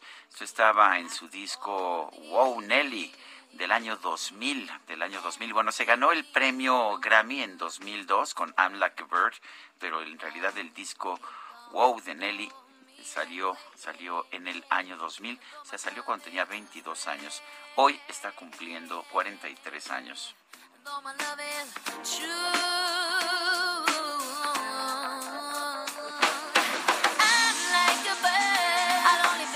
Bonita rola, qué bonita. Muchas gracias a la producción que eligió el día de hoy a Nelly Furtado. Oye, y nos dice una persona, Beto Reynoso. Buenos días, Sergio Lupita. Ayer, al más puro estilo priista de los ochentas, los asistentes al discurso de López Obrador llegaron en hordas acarreados por camiones rentados, quién sabe por quién. Bueno, y dice Luisa, definitivamente tenemos un cáncer terminal en el gobierno. Y nos dice Rodolfo Contreras, buen jueves, el acarreo, actividad económica pujante en la cuarta trituración. Qué lamentable. Son las nueve de la mañana con tres minutos y ya lo veo llegar. Veo que se aproxima conduciendo su micro deportiva. El aislamiento social no nos detiene para seguir creando. La magia sigue intacta y con más fuerza que nunca. La micro deportiva. En tus oídos. En vivo. En vivo. Baby, can't you see I'm calling? A guy like you should wear a warning. Stay Sí, ¿verdad? A ver, Cacha, Cachar, pues sí, era cumple de Britney. Ah, muy bien. Por eso la música de DJ Kike, Julio Romero, ¿cómo estás? Muy bien, Sergio se Lupita. entera el conductor. y No, el- la el verdad es que- cacharpo maneja el entretenimiento. Maneja el entretenimiento y yo pensé que lo había puesto por tóxico, pero este... Ah, no, es que, es que no solamente es muy cobrón el cacharpo, o sea, es muy cobrón. Y cobra como rockstar además, Así, ¿eh? así Uy, es. no, no tienen una idea. ¿Nos regresamos, por favor? Llega la cuando llega la semana, llega el viernes, no, Así. cobra como rockstar. Uf, cobra no. como Uy, rockstar. O sea que si invito al. DJ Kike a una de mis fiestas, Hay que tener un buen ahorro. un año de anticipación Hay y un buen tener- ahorro. Hay que tener un buen ahorrito y además corres el riesgo de que te brinque, ¿no? Ah, Entonces, caray. Bueno, oigan, arrancaron las semifinales del torneo MX del fútbol mexicano, del torneo México, y en cinco minutos el equipo de los Tigres de la U de Nuevo León le dio la vuelta a los Esmeraldas. Los Tigres, los regiomontanos, terminan ganando 2 a 1. Al minuto 56, Jan Meneses adelantó al cuadro guanacua- eh, guanajuatense, pero al 89 el francés Florian Thauvin y al 94 en tiempo de compensación Carlos González le dieron la vuelta al marcador ante la euforia el día de ayer en el volcán. Así es que se va, se va Tigres con ventaja de 2 a 1. El duelo de vuelta el sábado en el Nou Camp allá en León, 2 por 1. Ventaja para Tigres en estas semifinales. Hay que recordar que todavía a estas alturas Un empate en el marcador global le da el eh, pase a León por su mejor posición en la tabla general. Y para el día de hoy, los Pumas de la universidad estarán recibiendo a los rojinegros del Atlas en Ciudad Universitaria. Este duelo a las 9 de la noche. El equipo de Pumas, que llega después de eliminar a las Águilas del América, perdón por recordárselos, pero eliminaron a las Águilas del América, el líder del torneo el pasado fin de semana, y el Atlas, que llega como segundo lugar de la tabla general en la campaña regular. Ahora en la liguilla, pues ya quedó como número uno tras la eliminación justamente del equipo americanista. Y luego de su paso por el Huesca, allá en España, Ignacio Ambriz se convierte en el nuevo director técnico del Toluca. Llega a sustituir a Hernán Cristante, que dejó el cargo tras ser eliminado por los propios Pumas en el repechaje. Ahora Ambriz regresa a México con este nuevo reto y así lo recibieron en Toluca.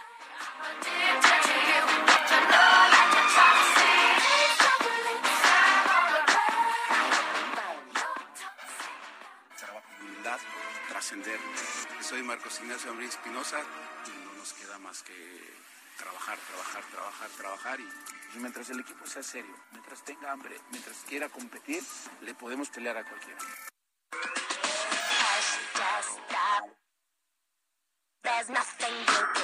Hasta se le iluminaron los ojitos a Guadalupe Juárez. Ya la tuvimos que bajar de la mesa. o sea, ya no sabíamos si era por Britney Bienvenido, o por Nacho. o por- Ay, te estamos, mi Nacho de toda la vida. Mi ¿no? Nacho, sí. Exactamente. Bueno, también quien tiene nuevo director técnico, bueno, nuevo entre comillas, es el Santos Laguna, porque el portugués Pedro Caiciña regresa para una segunda etapa y se dijo muy, pero muy agradecido por esta nueva oportunidad con el Santos Laguna.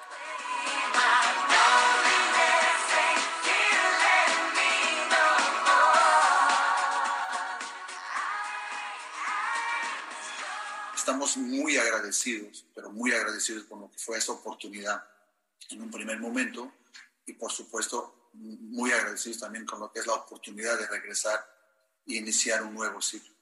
Creo que las cosas que, que se dieron fueron cosas muy, muy buenas, muy interesantes y, y que solo la logramos porque fue un trabajo en conjunto y eso es lo que yo más me identifico en lo que es el fútbol. Bueno, regresa Pedro Caicilla, que también entregará buenos resultados. El día de hoy arranca la semana 3 en el fútbol americano de la NFL y los vaqueros de Dallas estarán enfrentando a los Santos de Nueva Orleans allá en el Superdomo. Por ahí a las 7 de la noche estará arrancando toda la actividad. Dallas, el equipo de los vaqueros, 7 ganados y 4 perdidos. Y los Santos de Nueva Orleans, 5 triunfos y 6 descalabros. Buen juego, ¿verdad? Eh, pinta para hacer un buen juego, ¿eh? Los Santos no llegan tan bien, pero los vaqueros tampoco. Hay que recordar que Mike McCarthy dio positivo a COVID-19 y no hizo el viaje, es el head coach. Entonces puede que esté parejo el juego. Hay que verlo, sí o sí. Ahí pues estar pimponeando después de un rato, ¿no? Con el Pumas Atlas, pero pues ya va a estar este, pues Se en nota- el segundo se cuarto. Ya va a estar ahí en el segundo cuarto el, el Dallas contra, contra Nueva Orleans. Hay que verlo. Definitivamente hay que verlo. Oigan, y Steve Simón, quien es el director de la WTA del tenis femenil, anunció de manera oficial que ninguno de sus torneos estará visitando China la próxima temporada debido al caso de la jugadora Shuai Peng. Simón agregó que no puede pedirle a ningún integrante del circuito visitar este país cuando Peng no está autorizada para comunicarse. En el 2019, antes de la pandemia, el circuito avaló 10 torneos en este país, incluido el torneo de maestras de fin de año, que por cierto en este 2021 se jugó en Guadalajara. ¿Significará esto que se quedará en definitiva en las finales de la WTA en México? No lo sabemos, acuérdate que está el contrato firmado con China, pero al retirarle todos los eventos la WTA, pues muy probablemente Guadalajara pueda repetir el próximo año Uy. más, que fue un super evento. Sería buen- buena noticia, ¿no? Eh, bueno, to- yo no he leído a las jugadoras que estuvieron y se fueron maravilladas. Bueno, hasta Garbilla Muguruza dice, ¿qué tiene México que nos encanta a todo el mundo, no? Entonces, eh, pues Oye, y- China y, qué no pena por la chava esta, ¿no? Por la china, sí. Sí, reapareció el 21 de noviembre en un torneo de tenis infantil ahí en China, pero habló con el Comité Olímpico Internacional, pero no ha tenido comunicación y entonces lo que especula la WTA es que está amenazada. Está Sí, porque amenazada. eh, dijo, no, estoy bien, no me busquen, yo después hablaré, ya estoy acá muy tranquila y todo feliz. Pero pues, Pues, claro. obviamente está la WTA piensa que está, que está amenazada y está bajo, bajo presión del gobierno chino, ¿no? Bueno, y en sus redes sociales, el ex pugil Eric El Terrible Morales dio a conocer el fallecimiento de su hijo, Ay, José sí, Fernando triste, Morales, un chavo, ¿no? de apenas Veintitantos. 23 años de edad, sí. Sin informar los motivos, el ex campeón super gallo del CMB lamentó esta pérdida despidiendo a su hijo, celebridades del mundo del boxeo, como Mauricio Sulaimán, presidente del CMB, Jorge el Travieso Arce, el comentarista Eduardo Lamazón, pues han expresado sus condolencias al tijuanense. Por supuesto que nos unimos, nos unimos a la pena de Eric el Terrible Morales. Se desconocen las causas, pero con 23 años, híjole, qué golpe más, más Pues duro, a ¿no? Cualquier el- edad, ¿no? Que se el te golpe muera más un duro, hijo sí. y... Sí, sí, sí, el golpe más duro. Terrible. Para Terrible le mandamos, por supuesto, un abrazo y nuestras condolencias. Bueno, y ya para despedirnos, los Diablos Rojos derrotaron nueve carreras por siete a los Guerreros de Oaxaca y se quedaron con el tercer lugar de la zona sur después de siete intensos juegos en la Liga Invernal del Béisbol Mexicano. Con este juego terminó ya la actividad del béisbol en la capital hasta el próximo mes de abril. Miguel Ojeda, manager de los Escarlatas, hizo un balance de este torneo.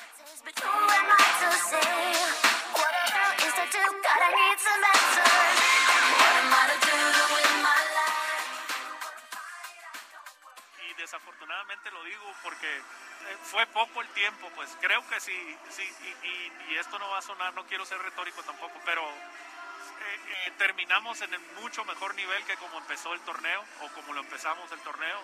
Creo que nos faltó tiempo, nos faltó liga para, para que los muchachos mostraran su mejor nivel.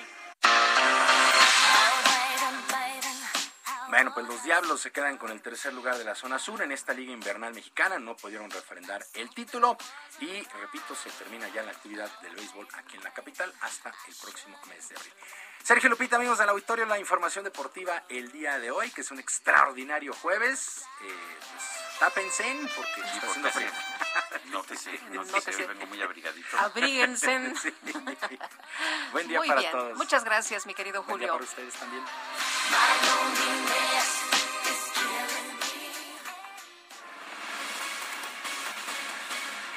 Bueno, y vámonos con Adriana Luna, que tuvimos oportunidad de saludar allá en Guadalajara. Adriana, adelante con tu información. Muy buenos días. Gracias, mi Lupita. Les mando un fuerte abrazo. Vislumbra una segunda guerra fría en el mundo con China y Estados Unidos.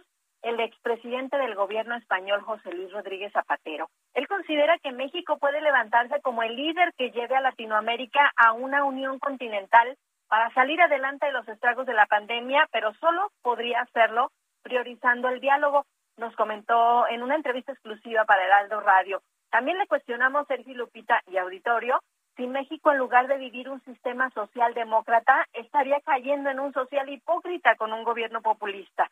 Él dice que un gobierno socialdemócrata tiene que gozar de un sistema tributario fuerte que trascienda gobierno en turno, que dé la mínima dignidad de vida a los ciudadanos distribuyendo realmente la riqueza hacia los pobres.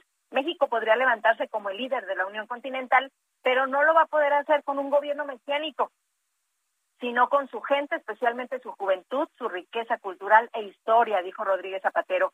Hoy, en la FIL, estará el físico de partículas, el español Javier Santaolalla, como plato fuerte. Muy bien, Adriana, muchas gracias. Muy buenos días. Muy buenos días a todos. Bueno, y el libro La palabra que aparece, el testimonio como acto de supervivencia de Enrique Díaz Álvarez, eh, ha resultado el ganador del cuadragésimo noveno premio Anagrama de Ensayo. Compitió con 150 obras. Enrique Díaz Álvarez es escritor y profesor de la Facultad de Ciencias Políticas y, Sociales de la UNAM. Enrique Díaz Álvarez, gracias por esta conversación y cuéntanos, eh, ¿qué podemos encontrar en esta palabra que aparece? Hola, buenos días. No, encantado de estar con ustedes y con su auditorio.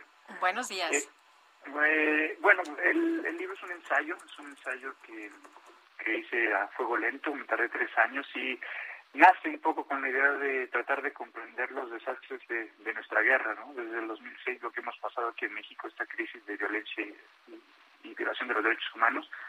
Y lo que hago es un poco tratar de, de partir de la sospecha de que para comprender esa violencia, para hacerle frente, necesitamos la palabra, ¿no? Y entonces este, lo que busco es justamente encarar esa violencia, no solo en el sentido de hacerle frente al problema, sino de darle rostro y lugar a las víctimas. ¿Qué tan importante para ti, Enrique, es eh, darle voz, darle la palabra a las víctimas en este libro, la palabra que aparece?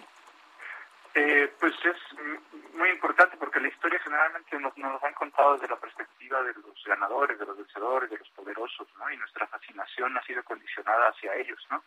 Y entonces justamente en el libro lo que busco es justamente pues rastrear, no solo desde México, digamos, el último capítulo es el que yo llamo México Forense, que todo tiene que acabar en México, pero hago un rastreo un poco de la historia omitida, ¿no? de la historia de los perdedores, de los, los vencidos, de los desechados, de los desaparecidos también, ¿no? Y me voy hasta Troya, me voy hasta Homero, paso por la Guerra Civil Española, eh, eh, Auschwitz, Hiroshima, Vietnam, la conquista, digamos, porque justamente creo que el testimonio nos visibiliza otra guerra, nos da, nos da una versión que con la que no estamos este, acostumbrados y que nos permite comprender muchas veces lo, lo, lo, a lo que nos enfrentamos. Eh, la, ¿qué, ¿Qué tan importante es este premio Anagrama? Tengo entendido que es uno de los más importantes en, en la lengua española. Sí, bueno, este, la verdad es que es un, fue una, una gran sorpresa. el anagrama es, para mí es un premio en sí mismo estar en su catálogo, ¿no? Porque los de mi generación, los que ya somos cuarentones, este, pues muchos nos crecimos, yo crecí con el catálogo de anagrama, ¿no? Este, piensa, eh, digamos, desde Raymond Carver a los Beat, a, Cala, a Calazo, a Vilamatas, a Bolaño, ¿no? Si pensamos solo en, autores mexicanos, creo que los últimos dos que han ganado el premio Anagrama, si no me equivoco, son Carlos Monsiváis y Sergio González Rodríguez, ¿no? Autores que, que extraemos mucho hoy, ¿no? En México. Enrique, el, el libro, tu, tu libro eh, sirve para denunciar, es eh, para lo que tú querías eh, escribir este ensayo. Pues, digamos, mm, yo quería comprender más que denunciar, digamos, al final de cuentas sí creo que la palabra pues es un acto de resistencia y nos y justo en el libro me detengo no solo en, en el hecho de, darle voz, digamos, el, el es importante porque en un país como México, con la violencia y la impunidad que tenemos, eh, el testimonio es el último recurso que tienen muchas mujeres y muchos hombres, incluso muchos niños que solo cuentan con su palabra, ¿no? Y es el último recurso para hacer que ella cuente. Y, y en tanto la denuncia, pues digamos, más que denuncias, incluso la, forma, la necesidad de acompañarlos, ¿no? De, de, de, exponer y visibilizar muchas veces su caso. Y no solo es mi libro, sino también hay muchos cineastas, muchos escritores, activistas de derechos humanos, académicos, que en los últimos años este, nos, eh, nos hemos tratado de detener y dar visibilidad y, e incluso incorporar en nuestros trabajos este, muchos de los testimonios de las víctimas familiares con una idea de expandir y de, y de dar a conocer lo que lo que están pasando, ¿no? Por ejemplo, la portada de mi libro, no sé si la tienen por ahí, es justamente eh, estas mujeres, las rastreadoras del fuerte de, de, los mochis, ¿no? Que día a día salen con sus picos y palas buscando los cuerpos de... Se, se ve el horizonte, ¿no? Ahí estas mujeres en un campo. Es, es una foto tremenda, ¿no? De Sara durísima, Gómez, durísima, sin duda. que es una fotógrafa que las acompaña, ¿no? Las ha acompañado y justamente se ve la inmensidad, ¿no? De ese desierto y, y, y lo que hacen estas mujeres es tremendo y que se, que se han convertido en forenses autodidactas, ¿no? Cuando lo tendría que estar haciendo el Estado. Bueno, pues muchas gracias, Enrique, por platicar con nosotros esta mañana. No, muchas gracias a ustedes y, y un saludo a todos. Son las nueve con diecinueve minutos. Vamos con Dalia de Paz. Sergio Sarmiento y Lupita Juárez. Tecnología con Dalia de Paz.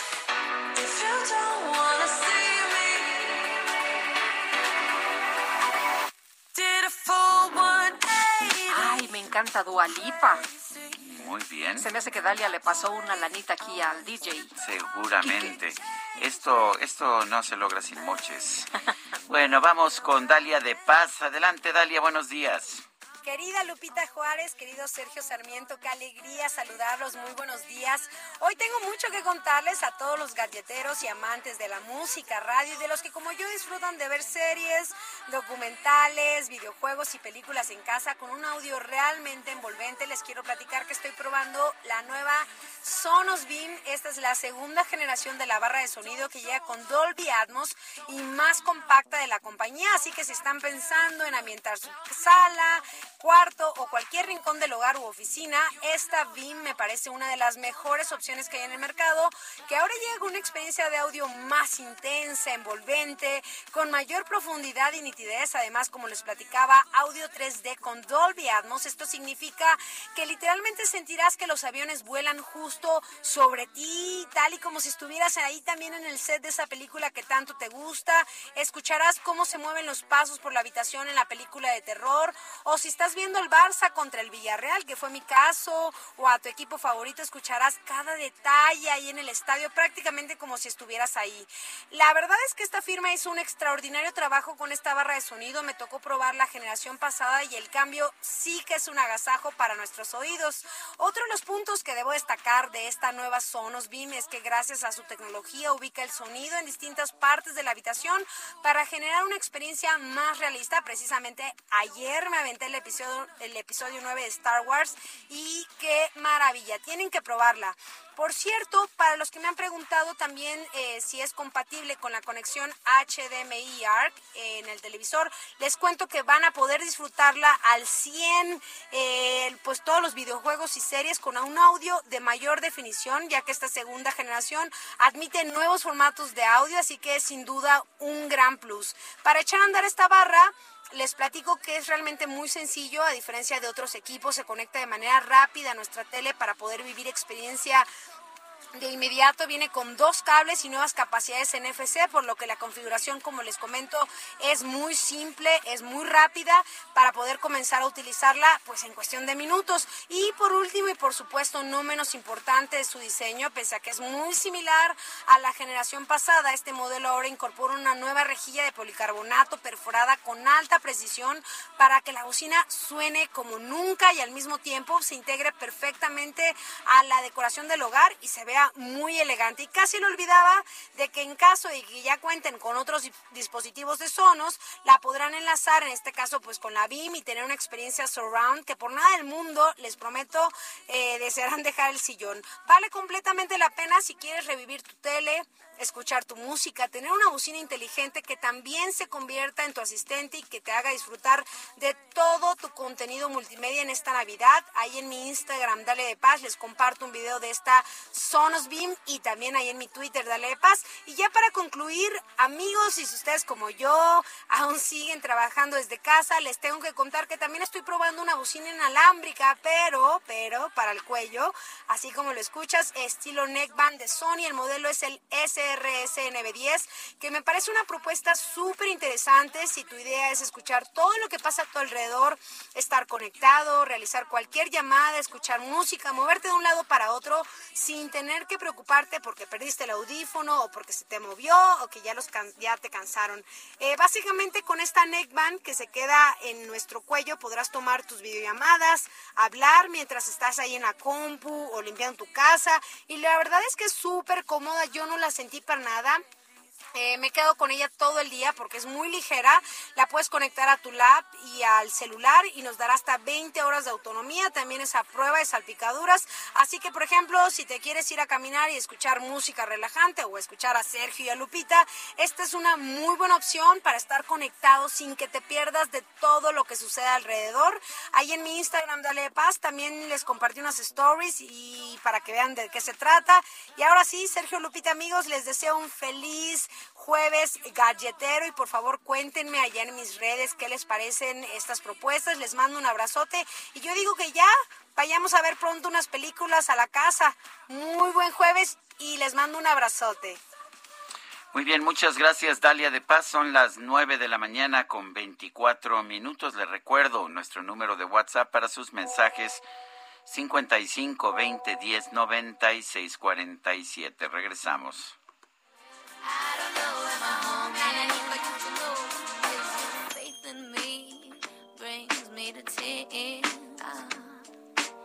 Even after all these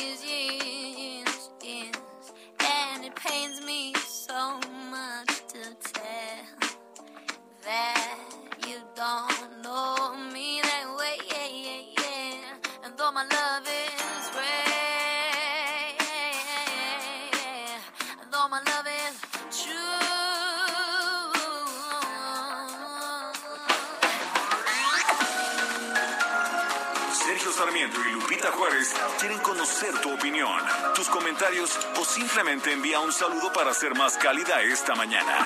Envía tus mensajes al WhatsApp 5520 109647.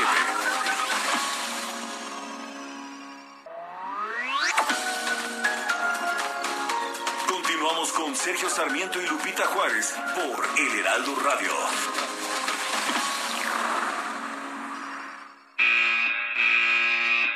Los domis de choque revelan el daño que puedes sufrir al chocar en un auto. Reciben impacto tras impacto para evaluar qué autos nos protegen mejor. Solo los domis resisten choques. Tu familia no. ¿Sabías que en México se vendieron más de un millón y medio de autos de baja seguridad entre 2015 y 2020? Con autos más seguros y mejor información para los consumidores, se evitarían más de 5.000 muertes cada año. Exijamos autos más seguros para México. Infórmate en www.quetanseguroestuauto.org.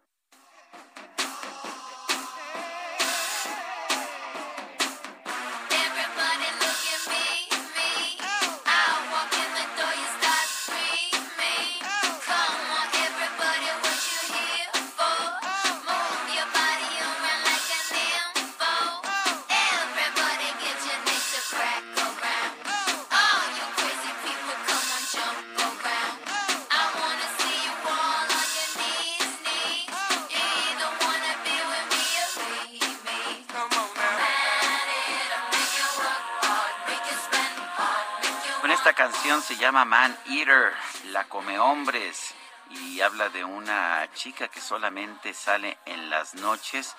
Es el tipo delgado y hambriento. No hay nada nuevo.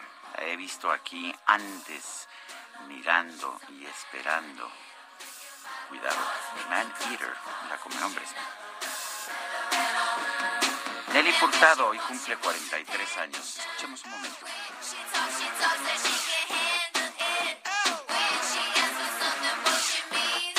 Cuidado, dice Nelly Furtado, porque te puede masticar. Oh, ya viene. She's a man eater. Es una come hombres. Qué padre que puedas cantar todo lo que quieras, ¿verdad? Me imagino estas letras. Antes no, difícil, difícil, No, pero qué bueno, qué bueno que se pueda cantar. Oye, y nos dice Patricia, hola, buen día, aquí en Tequisquiapan amanecemos a cuatro grados. Saludos afectuosas a ustedes y a todos los de la cabina. No, vente pa' Coajimalpa. Así. Bueno. Cuatro grados también andamos igual. Bueno, dice, dice Juan Manuel, ¿podrían decir por qué en la línea 2 del Metrobús solo se está llegando a la estación Las Américas? Están afectando a mucha gente para llegar al trabajo. No tenemos la información, pero vamos a tratar de conseguirla. Y nos dice Sofía Martínez Anaya, Lupita, Sergio, ya no nos pongan los audios del presidente, basta con que consignen la nota. Además, es muy temprano para escuchar, escuchar sus horribles vociferaciones. Muchos saludos. Bueno, pues eh, el presidente, como ha dicho, eh, dice que no se corre al centro porque, pues que no le interesa. Dice que la forma eh, de generar la simpatía que él quiere es mantenerse en la izquierda con con, con sus No, políticas. no desdibujarse, decía el día de Sí. ayer, no eh, co- quedar bien con, no, no quedar bien con todos, decía el presidente. Eso significa estar al centro, querer quedar bien con unos y con otros, decía él el día de ayer. A ver, ya, ya nos respondió nuestro equipo de producción de inmediato al respecto de la línea 2. Hay un bloqueo en Xola. Allá en Xola ya nos pasó el reporte Mario Miranda y bloquean también el Metrobús. El, el problema con el Metrobús es antes había distintas eh, líneas de peceras, pero las prohíben donde entra el Metrobús y lo entiendo. El problema es que cuando bloquean las calles, que en México sucede con mucha frecuencia, particularmente allá en Reforma o en Insurgentes, pues la gente se queda sin otra opción, no simple y sencillamente no tiene opción. Cuando había peceras, pues las peceras le daban la vuelta al bloqueo. Dicen que los bloqueos no importan porque nada más afectan a los que tienen auto y no es cierto. Los que tienen auto, de hecho, No, pues buscas otra ruta, ¿no? buscan otra ruta. En cambio, los que están en Metrobús, ¿qué cree? Pues ya no pueden llegar al trabajo, ya no pueden llegar a la escuela. Bueno, son las nueve con treinta y seis minutos. Eh, hemos hecho algunos comentarios sobre el rediseño del espacio aéreo de la Ciudad de México. De hecho, eh, mencionábamos que estamos viendo retrasos, retrasos cada vez más frecuentes en los vuelos que llegan al Aeropuerto Internacional de la Ciudad de México.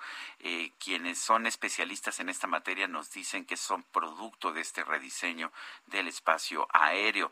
Pero también hay otro problema. Eh, que puede, que está generando esto una mayor concentración de ruido en algunas zonas de la Ciudad de México, eh, con decibeles de ruido por arriba de los que permite la Organización Mundial de la Salud. La doctora Jimena de Gortari Ludlow es experta en ruido, la tenemos en la línea telefónica.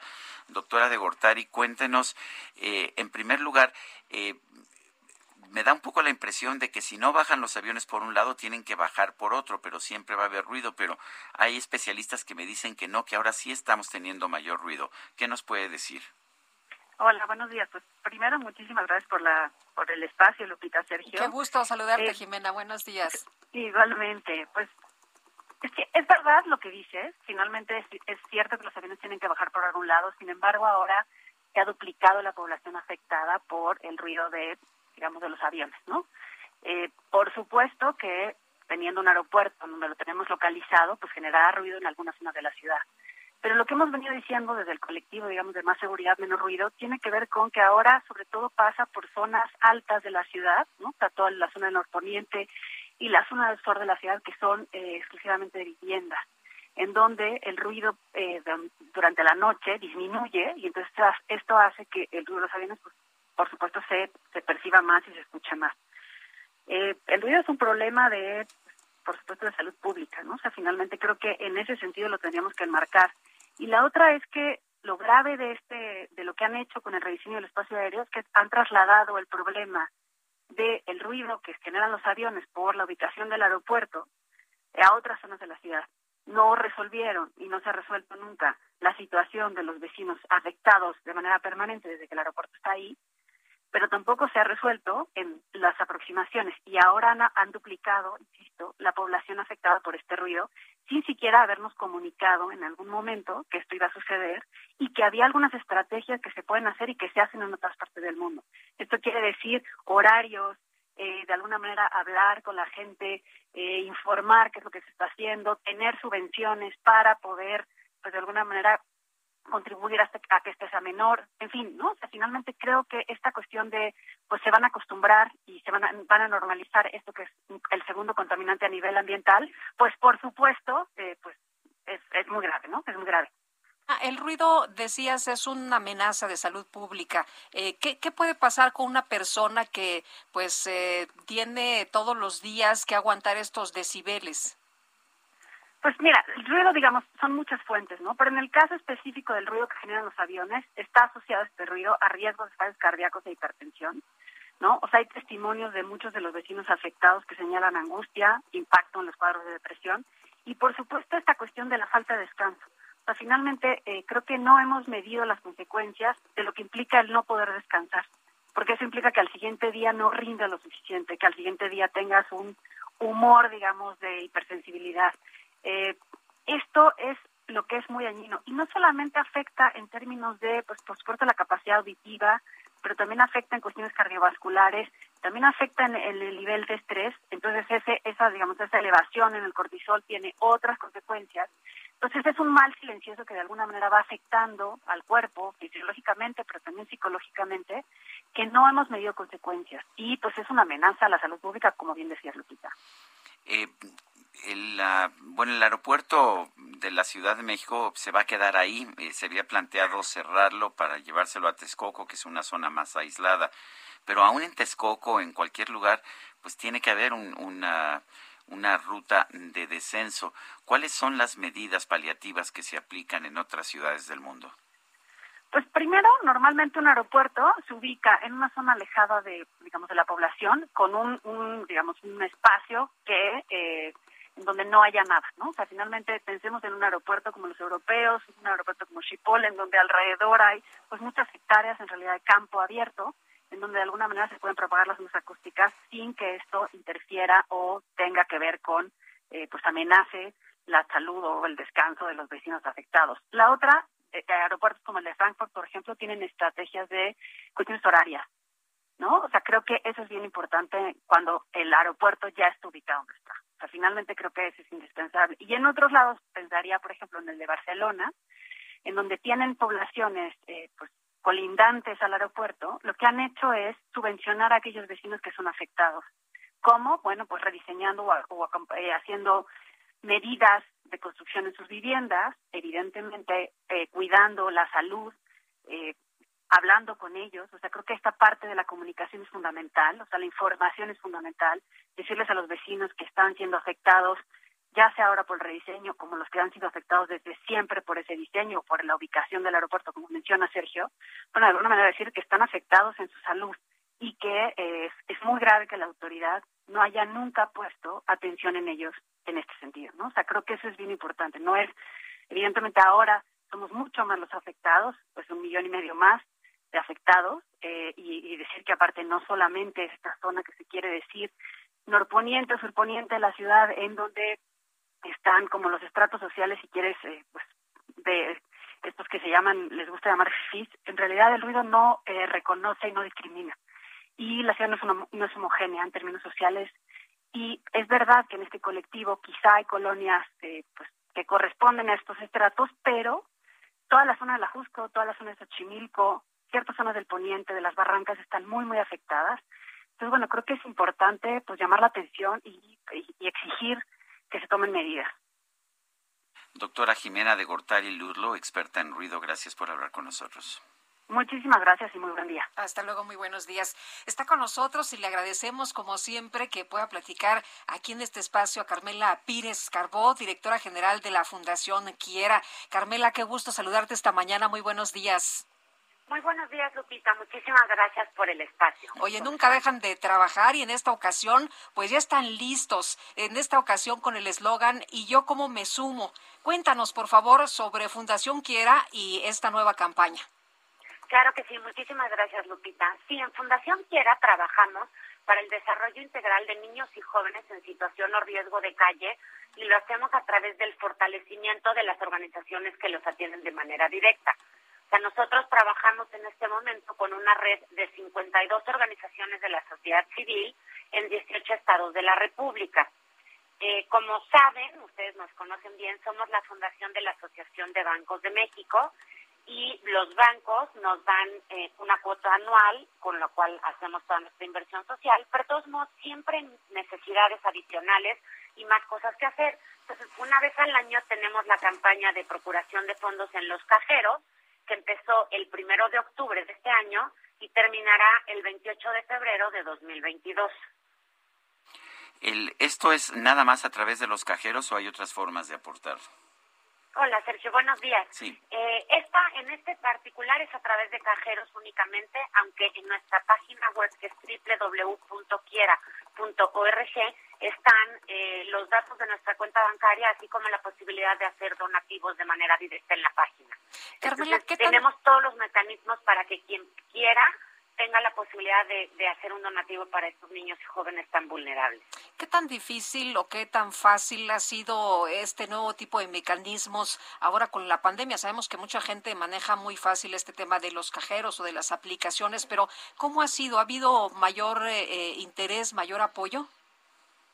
Mira, históricamente en los últimos años la recaudación de donativos en cajeros automáticos han ido bajando porque la gente va usa menos el cajero, eh, usa más recursos electrónicos, no y ahora usan códigos, o sea, hay otros mecanismos para para pagar y no necesariamente el uso de efectivo. Entonces sí, siendo muy transparentes, nos ha reducido lo, la cantidad que recibimos en cajeros, pero de todos modos siempre eh, tenemos un, digamos una cantidad que es para nosotros significativa. Y, y además el objetivo de esto no es solo que la gente done, sino también que sepan que existe Fundación Quiera, que se sensibilicen y se visibilice a los niños y jóvenes tan vulnerables de nuestro país. Para que un niño o una niña salga a calle, quiere decir que las condiciones en casa no son adecuadas. Pues siempre les digo a todos, pensemos si la calle es una mejor opción, ¿cómo estarán en otro lado? Entonces tenemos que trabajar por reconocer y respetar y recuperar los derechos de estos niños y niñas tan vulnerables. Bueno, entonces, ¿cómo podemos aportar nuestros donativos? Estamos en Banbajío, Banco Azteca, Bancoppel, Bancaol, Cibanco, Citibanamex, Inbursa, Multiva, Scotiabank, BBVA y MIFEL. Entonces, del 1 de octubre de 2021 al 28 de febrero de 2022, cada vez que vayan al cajero automático a hacer una operación, cuando les pida donar a Fundación Quiera, por favor digan que sí. Muy bien. donativo es un donativo que llenará de oportunidades a miles de niños y jóvenes. Carmela, muchas gracias, como siempre. Muy buenos días. Gracias a ustedes. Muy buen día. Son las 9 de la mañana con 46 minutos. Vamos con Israel Arechiga de Gastrolab. GastroLab. Historia, recetas, materia prima y un sinfín de cosas que a todos nos interesan.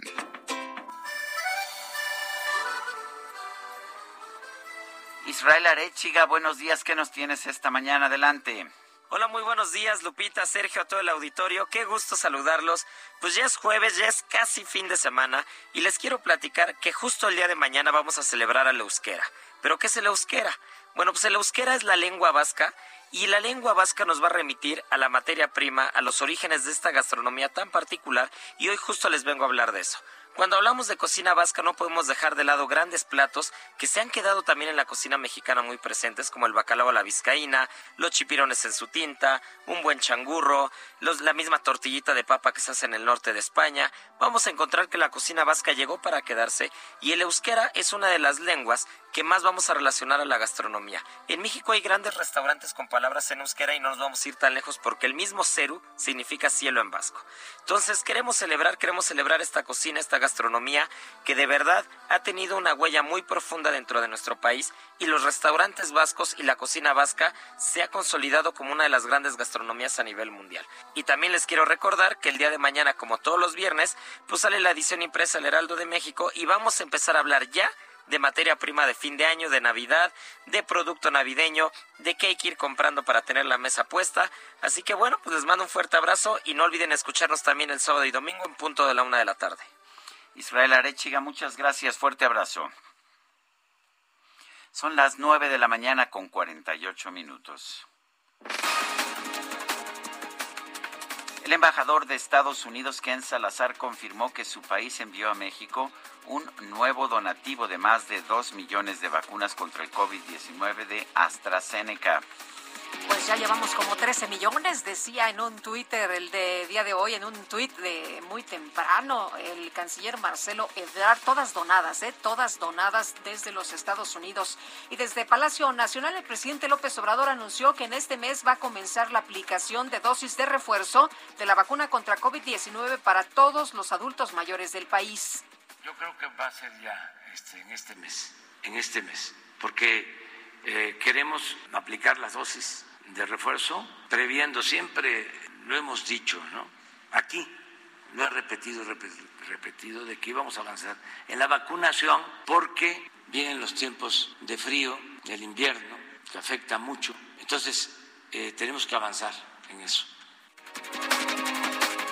Por otro lado, la titular de la Secretaría del Trabajo, Luisa María Alcalde, destacó, destacó hoy que para el próximo año el salario mínimo tendrá un incremento del 22%. El incremento será del 22%, esto tanto para el salario mínimo general como para el salario mínimo en la zona libre de la frontera norte. Quiere decir que a partir del primero de enero el salario mínimo pasará de 141 pesos diarios a 172 pesos diarios. En este espacio, el director de Parametría, Francisco Abundi, señaló que algunas políticas públicas federales registran una aceptación ciudadana más baja que la del presidente López Obrador. Pero si, si preguntas por lucha contra el narcotráfico o combate a la inseguridad, son 40 puntos de diferencia entre él y esa política pública. Si mi interés puede estar en 70, allá en esa, en esa evaluación están en 30, 40. Entonces, te diría que, que sí, que la gente está viendo, que la gente está, está observando en qué está bien el gobierno, en qué está mal. Francisco Rivas, director del Observatorio Nacional Ciudadano, le dijo al Heraldo, nos dijo a nosotros aquí en este programa, que los jóvenes caen en la delincuencia por distintos factores, no solo por pobreza o falta de oportunidades, como asegura el presidente López Obrador. No es un tema nada más de dinero y de marginación, que sí tiene influencia. Tiene principalmente eh, un, la cercanía con los delitos. El segundo es jóvenes que no están estudiando o que no están en una actividad económica lícita y formal. También la informalidad produce muchas debilidades para que los jóvenes luego se involucren en otro tipo de actividades. La descomposición familiar es otro factor importante. Y por último, estamos hablando de estos temas de pobreza y desigualdad económica. Bueno, y esta mañana el secretario de Estado de los Estados Unidos, Anthony Blinken, se reunió con el ministro de Exteriores de Rusia, Sergei Lavrov.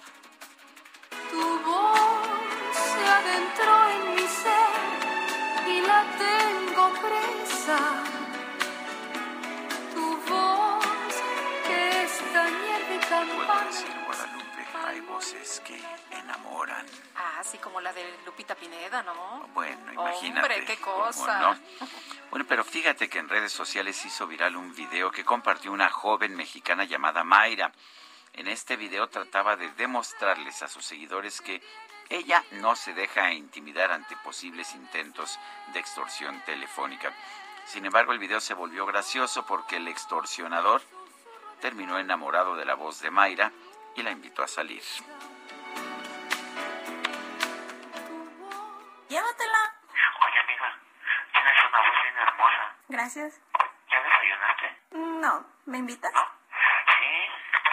número telefónico y te invito. Mm, no, mejor te paso el de mi papá, que es policía. ¿Te agrada? No, bueno, así Muy bien, le Mayra, muy amor, bien, Mayra. bajó el amor. Tú, Mayrita, muy bien. Bueno, pues ah, vamos rápido, vamos rápido a las Con- calles. Sí, con Rogelio López, si te parece bien. Hola, Rogelio. Mi querido Sergio Lupita, es un placer saludarles y bueno, pues tenemos información del eje central Lázaro Cárdenas, de nuestros amigos que vienen provenientes del eje 8 Sur Popocatépetl. Vamos a poder avanzar sin mayor contratiempo, nada más hay que tener mucho cuidado al pasar lo que es el eje 5 Sur Eugenia, debido al ascenso y descenso de pasaje por parte del servicio público. Vamos a poder avanzar y justamente en la calle de Cumbres de Maltrata, bueno, pues vamos a tener ya asentamientos para los amigos que van hacia la zona centro vamos a tener que esperar y tener mucha paciencia para poder llegar hacia la zona de Fray Servando. Una de las opciones puede ser doctor José María Vertis, la cual, bueno, pues eh, circula sin mayor contratiempo, solamente exactamente para pasar hacia lo que es Obrero Mundial. Bueno, pues vamos a tener algún retraso, pero de ahí tenemos una circulación bastante favorable y una muy buena alternativa para los amigos que circulan en esta zona. Sergio Lupita, este es mi reporte. Gracias, Rogelio. Muy buen día. Igual para ti, buenos días. Pues ah, son las nueve con cincuenta y cuatro. ¿Qué crees, Guadalupe? ¿Qué pasó? Se nos acabó el tiempo. Pues vámonos. Oye, ya fuera de cotorrea, cuelguen las llamadas estas de extorsión. No le dé tiempo ni de hablar ni de nada. Cuélguenla inmediatamente. Bueno, y nosotros nos despedimos con manos al aire de Nelly Furtado y nos escuchamos mañana, mañana a las ah, a las 7 de la mañana en punto. Hasta entonces, gracias de todo corazón.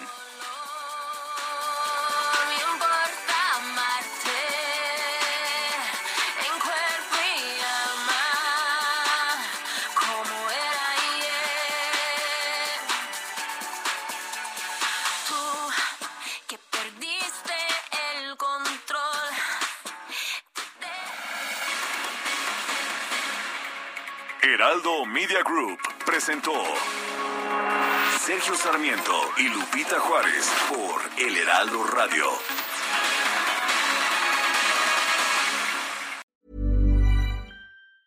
Ever catch yourself eating the same flavorless dinner three days in a row?